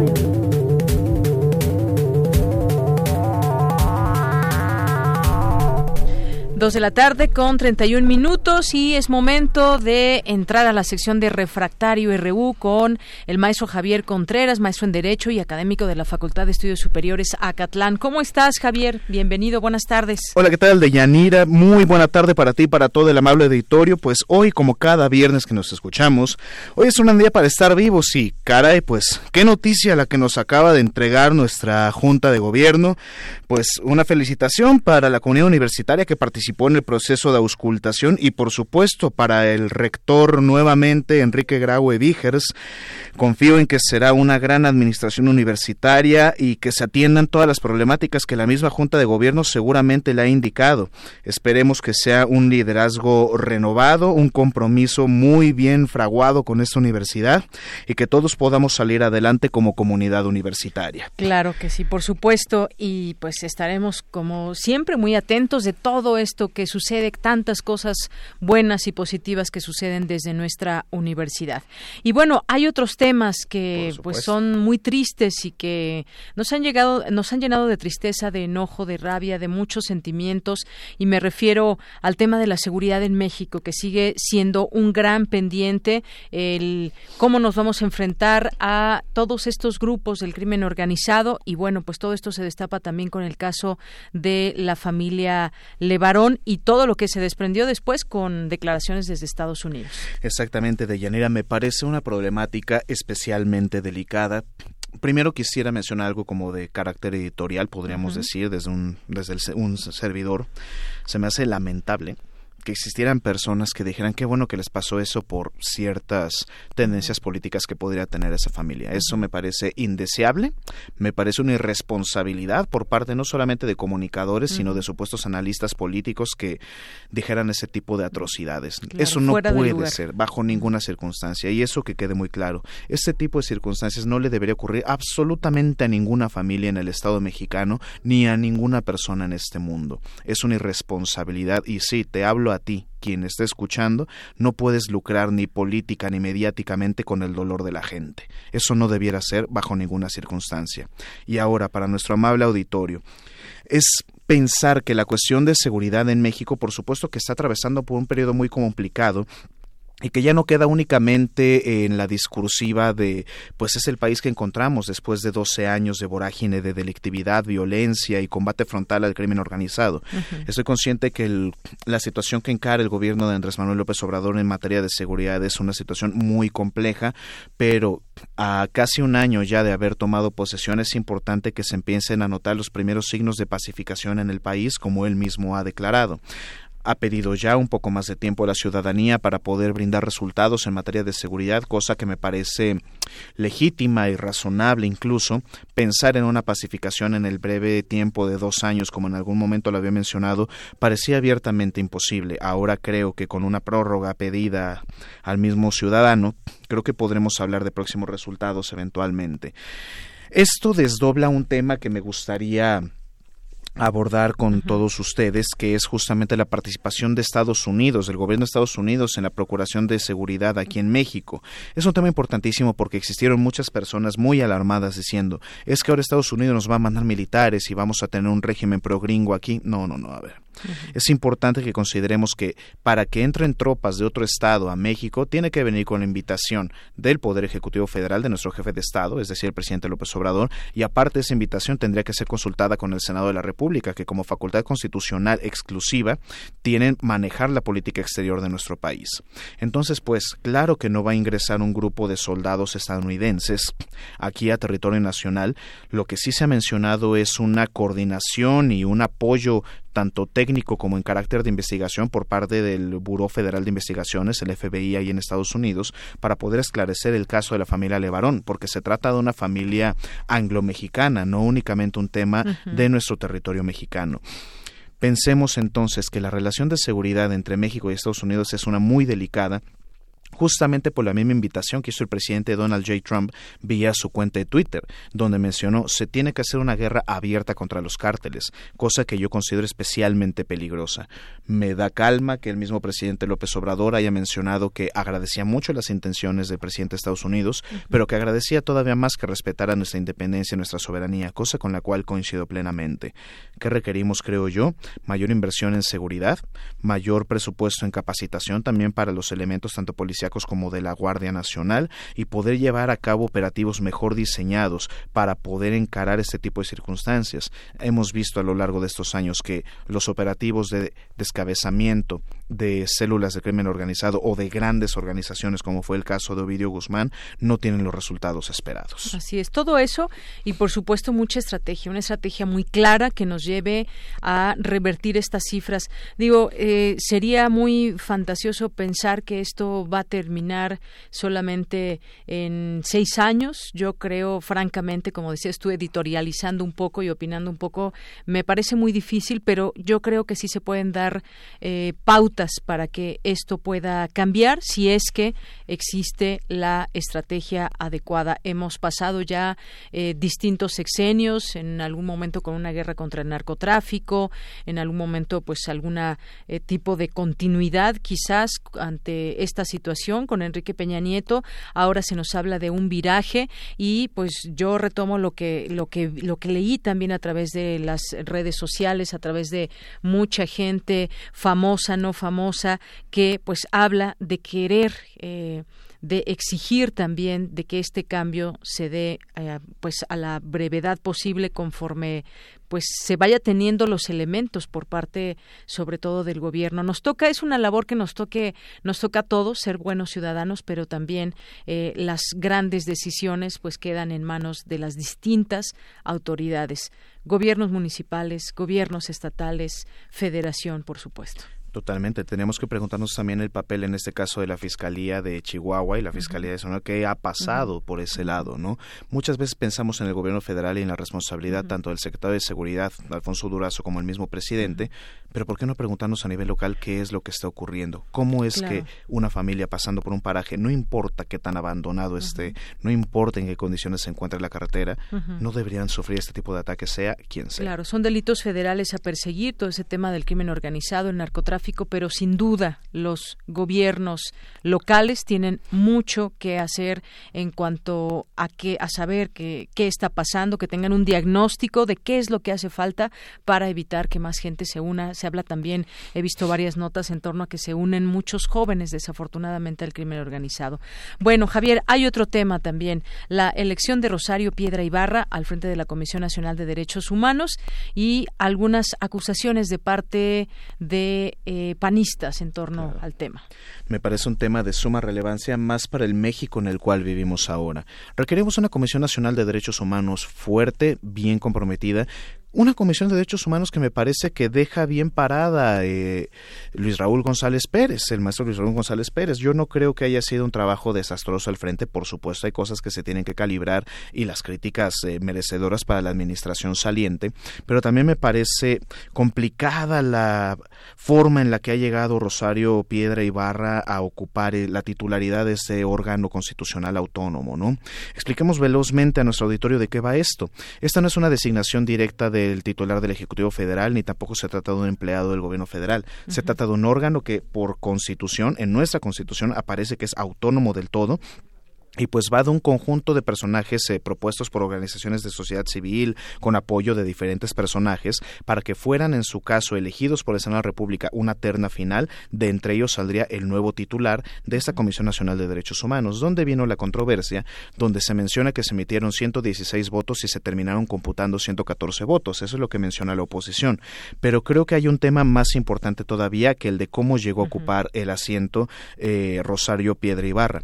Tendríamos que preguntar sobre la independencia y la autonomía de esta Comisión Nacional de Derechos Humanos, porque no hay que dejar de lado que Rosario Piedra Ibarra en algún momento fue candidata al distrito décimo allá en Nuevo León, justamente por Morena. No creo que sea una losa demasiado grande, una lápida insuperable, pero sí me parece que como ciudadanía debemos estar muy al pendiente de la actuación de esta comisión y garantizar su independencia y su autonomía. Claro que sí. Pues con esto nos despedimos. Muchas gracias por tus comentarios, por tu análisis, maestro. Javier Contreras. Gracias, buenas tardes. Muchísimas gracias, Deyanire, para todo el amable auditorio. Que tengan un excelente fin de semana. Gracias, nos escuchamos el siguiente viernes. Porque tu opinión es importante, síguenos en nuestras redes sociales, en Facebook como Prisma RU y en Twitter como arroba PrismaRU. Queremos escuchar tu voz. Nuestro teléfono en cabina es 55 36 43 39. Prisma RU. Relatamos al mundo.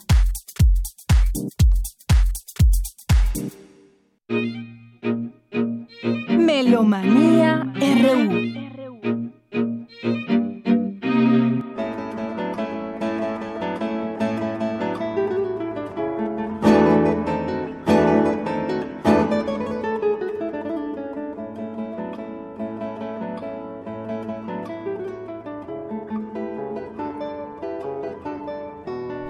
Ya estamos en Melomanía RU con Dulce Wet, jefa de discoteca de Radio UNAM. Dulce, ¿cómo estás? Contenta, eh, entusiasmadísima por la enorme actividad cultural, musical que hay en esta ciudad. Eh, en cierto sentido podría decir también que estoy un poco frustrada porque no puedo ir a todo al mismo tiempo, no tenemos todavía el don. No tienes todavía el, don de la ubicuidad, entonces no podemos estar en los dos lugares o en los tres o en los cuatro lugares que implica esta agenda. Pero pues tenemos algunas propuestas para que hagan su Tetrix y traten, sobre todo en las programaciones como nuestra querida Ofunam, y también la Orquesta Filarmónica de la Ciudad de México, que hoy tiene, bueno, este fin de semana tiene dos estrenos, o la Orquesta Sinfónica Nacional, tienen dos, dos em, fechas de conciertos y eso pues nos permite, bueno, voy a tal cosa, voy a otra, etcétera, para poder asistir a lo más posible, creo yo.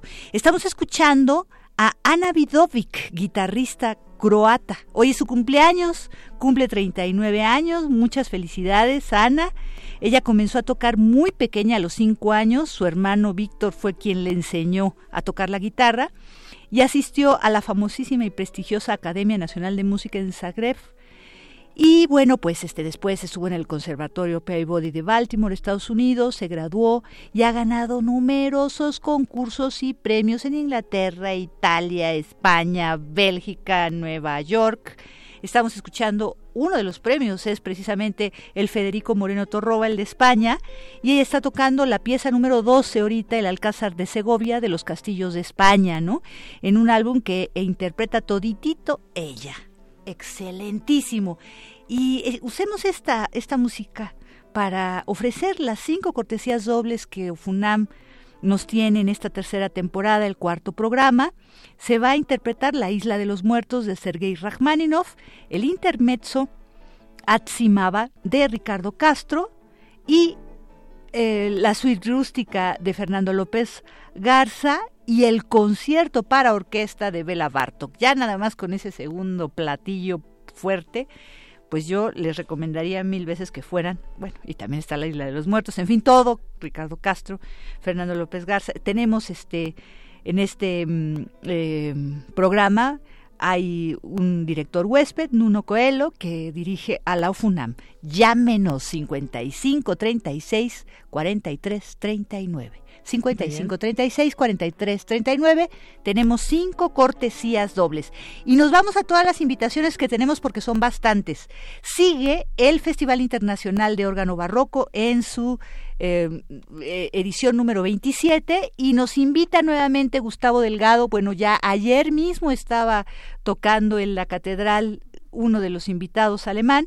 Él toca mañana y pasado. Escuchemos la invitación que nos hace el director de este Festival Internacional de Órgano Barroco.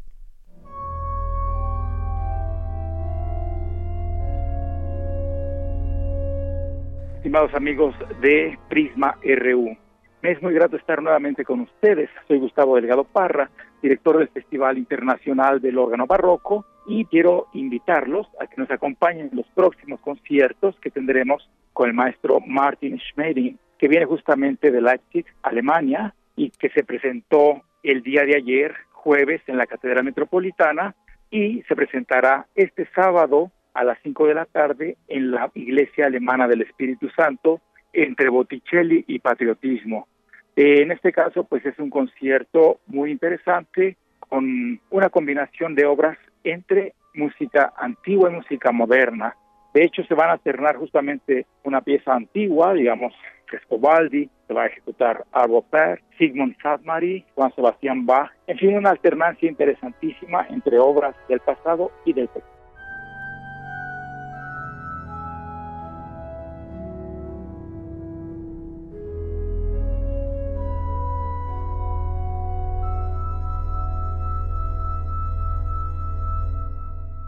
Después, el domingo tenemos a las 3 de la tarde nuevamente a Martin Schmeding en la parroquia de San Agustín en Horacio 921. El concierto es a las 3 de la tarde. En este caso, pues también es esta alternancia de obras, pero en este caso las obras que se ejecutan por la parte alemana son piezas justamente representativas del ámbito de Leipzig, de la ciudad de Leipzig.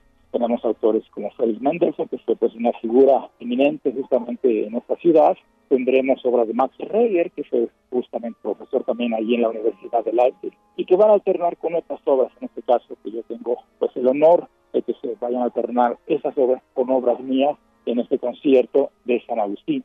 Estos invitados, ojalá tengan oportunidad de acompañarnos y continuaremos anunciando las actividades que tenemos todavía y continuarán hasta el primero de diciembre. La entrada a todos los conciertos es libre, así es. Muy bienvenidos y muchas gracias. Continuamos ahora con la invitación de Margarita Jiménez. Estamos, recuerden, en el encuentro Voces de Mujeres esta semana. Hubo un taller muy interesante que eh, impartió ayer jueves una maestra de Puerto Rico. Ahora escuchemos a Margarita Jiménez, ella viene de Yucatán. Ella nos invita a los dos conciertos. Mañana tenemos uno a las 18 horas en la Carlos Chávez y el domingo a las 12 horas en la sala Xochipili de la FAM, allí en Coyoacán.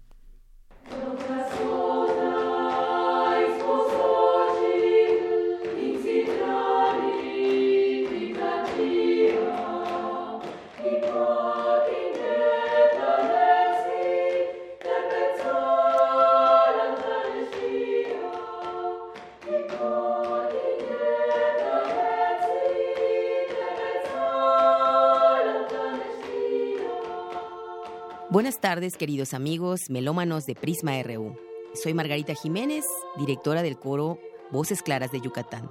Estamos participando en el primer encuentro Voces de Mujeres. Los coros participantes, Voces Claras de Yucatán, Daguná, Carites Ensamble Vocal y la directora huésped es Amarilis Pagán, Vila, de Puerto Rico.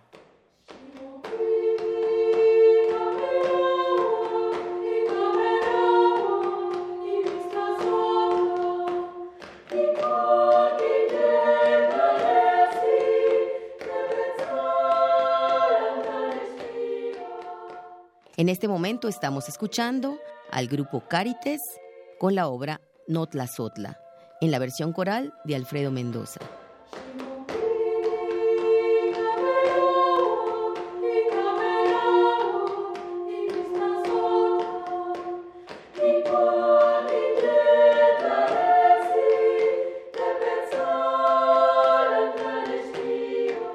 Los estamos invitando a nuestras presentaciones muestra sábado 9 de noviembre en la sala Carlos Chávez a las 6 de la tarde en el Centro Cultural Universitario Circuito Escolar Interior en el CEU.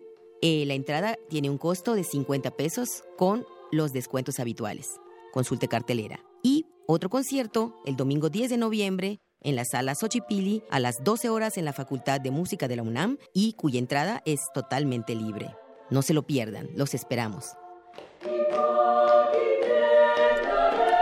Y bueno, pues nos vamos también con el Festival Divertimento. Recuerden que esta es la décima edición y hay dos conciertos. Uno el próximo domingo a las 17 horas y otro el próximo miércoles 13 en la Capilla Gótica a las 8 de la noche.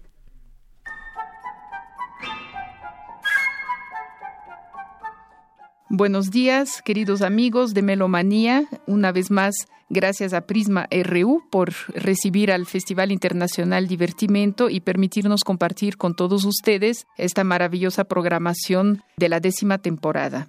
En esta ocasión tendremos dos conciertos en esta semana que viene. Uno el domingo 10 de noviembre a las 17 horas en Casa del Lago UNAM. Eh, en esta ocasión se va a presentar Evangelina Reyes a la flauta, Oman Kaminsky en la guitarra y Esteban Ruiz Velasco en el piano, y nos van a deleitar con obras de Böhm, Paganini y Ruiz Velasco. Un grupo fantástico, no se lo pierdan. Les recuerdo que la entrada es libre. El domingo 10 de noviembre a las 5 la sala se llena, por favor lleguen temprano. Solo podrán ingresar los que tengan asiento.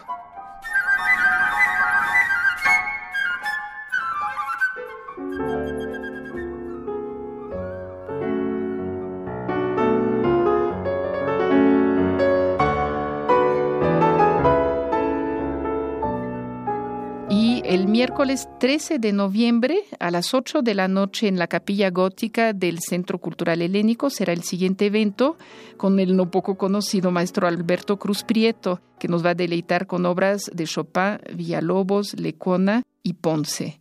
Ese concierto también será de entrada libre. Si no conocen la capilla gótica, es la oportunidad que vayan a conocer este espacio increíble, maravilloso, traído piedra por piedra de España, reconstruido aquí en México y bueno, no hay que dejar de conocer lugares como estos. Y estos eventos se llevan a cabo gracias al apoyo de la Secretaría de Cultura, a través de la Coordinación Nacional de Música y Ópera, a través del FONCA, también a la Facultad de Música de la UNAM, en esta ocasión a la Capilla Gótica, al Centro Cultural Helénico, también a la Yamaha que nos facilita el piano para el concierto del maestro Alberto Cruz Prieto. Si necesitan más información, lo pueden encontrar en la página de Facebook del Festival Internacional Divertimento, en nuestra página web también, y teléfono celular 55 5409 2571. Soy Monique Rassetti, la directora del festival, y los espero en estas dos próximas fechas. Y bueno, pues este tenemos también los 90 años de la Facultad de Música de la UNAM. Este domingo tienen su concierto conmemorativo y, toca la Orquesta Sinfónica Estanislao Mejía y toca también la Banda Sinfónica. Así que tenemos a sus dos directores, al maestro Samuel Pasco y también a Luis Manuel Sánchez, Ambos nos invitan a este concierto en donde comparten escenario, primero, primero la orquesta toca unas obras, después la banda y luego juntos terminan con el guapango de Moncayo. Escuchemos la invitación.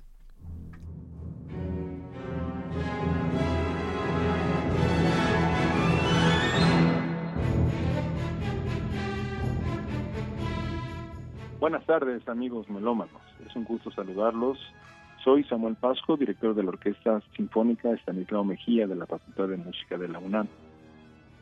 La Facultad de Música está de plácemes celebrando 90 años de existencia. Para conmemorar esos 90 años, tenemos concierto en la sala de a las 6 de la tarde este próximo domingo participarán no solo la orquesta, sino también la banda sinfónica de la facultad.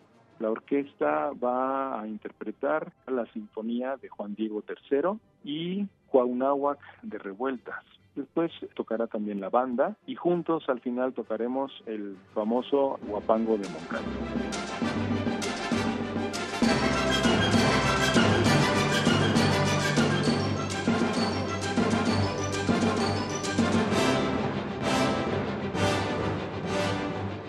Para mí ha sido un placer estar trabajando con la Orquesta Sinfónica La Mejía. Hemos estado reinventando muchas formas de trabajar, participando con los alumnos que son parte de la orquesta y cubren así una asignatura que se llama precisamente conjuntos orquestales.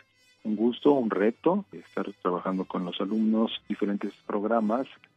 Hemos tratado de hacer una combinación en, en contacto con grandes obras de la literatura orquestal y ha sido una muy buena aventura y seguimos tratando de ir mejorando y evolucionando en este camino.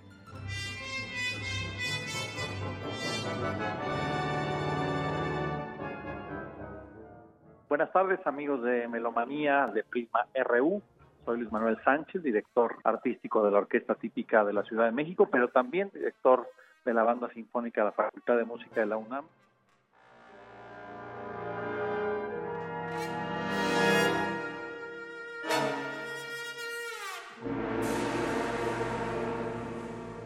Y este concierto no se lo pueden perder porque estamos celebrando los 90 años de la Facultad de Música de la UNAM. Y para este concierto habrá algo histórico. Por primera vez, la orquesta de la facultad, Orquesta Estanislao Mejía y la Banda Sinfónica compartirán este fabuloso escenario que es la Sala Nezahualcóyotl para ofrecer un programa compartido. Lo que respecta al programa de la banda, interpretaremos como primera pieza la Escenas de los Aztecas, que un estreno en México del compositor James Barnes, en donde vamos a poder escuchar cómo percibe este compositor a esta gran cultura, a esta gran civilización.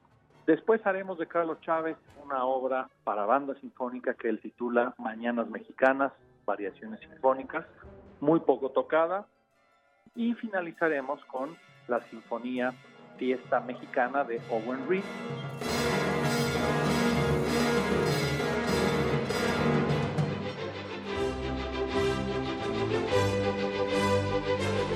Al finalizar el concierto, por primera vez en la historia, la orquesta y la banda vamos a tocar juntos el Guapango de Moncayo, una obra para celebrar estos 90 años de la Facultad de Música. Y este año yo cumplo 10 años dirigiendo esta agrupación. Hemos tratado de difundir repertorio original para banda, para orquestas de alientos, haciendo estrenos en México, acompañando a muchos solistas, haciendo una gran labor. Ha sido una experiencia fabulosa. Así que, pues ahí está la invitación. Este domingo, 10 de noviembre a las 6 de la tarde, en la sala de Zahualcoyotl, boletos en taquilla, costo de 100 pesos, descuentos habituales. Los esperamos, amigos. Hasta pronto.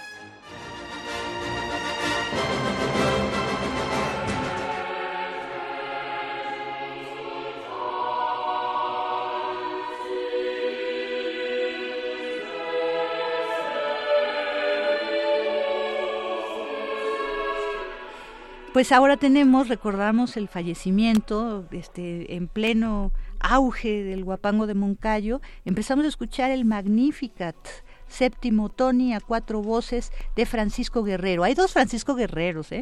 Hay un Francisco Guerrero español del siglo XX, sumamente moderno, y este Francisco Guerrero, que es un compositor em, y que fue sacerdote católico español, y em, fue maravilloso de la época del Renacimiento. ¿Por qué fue maravilloso Francisco Guerrero? Pues mira, fue uno de los pocos, casi todos los músicos eh, se iban a instruir a Italia, ¿no? Y quedaban mucho tiempo en Italia y, no pasaron tanto tiempo en su tierra de origen. En cambio, Francisco Guerrero pasó mucho tiempo en, su, eh, digamos, en Sevilla, donde nació y murió. Pero no solo eso, también viajó a Tierra Santa y eso casi no, nadie lo hizo. Y este, bueno, el primer viaje eh, lo realizó en 1500, eh, primero en 1579, y eso sí fue maravilloso. Pero después, cuando regresó a España y ya estuvo varios años en Sevilla, decidió hacer otro viaje y ya no, pudo, no pudo hacer el siguiente viaje en 1599 porque murió de peste y bueno, pues él estuvo como el, máximo, digamos, galardón podría ser ser maestro de capilla, ¿no? Porque eso, de la Catedral de Sevilla, y eso era porque, bueno, no solo eh, componía, dirigía el coro, tocaba el órgano, sino todas las actividades de alguna manera artísticas tenían que ver con él, ¿no? Y Guerrero también tiene otra gran diferencia entre Tomás Luis de Victoria o Morales, que fue otro de los grandes polifonistas del del Renacimiento, que escribió tanto música sacra como música eh, instrumental, misas, motetes y pasiones también, ¿no? O sea, sacra y secular también, de las dos. Y bueno, texturas homofónicas, líneas memorables verdaderamente. Quedémonos con un poquito de esta música para despedirnos. Muchísimas gracias por su sintonía. Haga su agenda y trate de asistir a alguno de estos conciertos que yo creo que todos son muy emocionantes. Muy bien, pues con esto nos despedimos. Gracias, Dulce. Gracias a todos ustedes. Soy de Yanira Morán, a nombre de todo el equipo. Gracias. Buenas tardes y este lunes.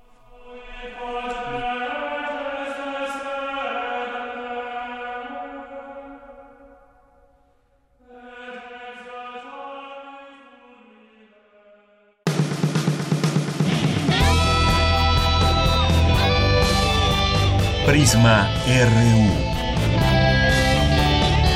Relatamos al mundo.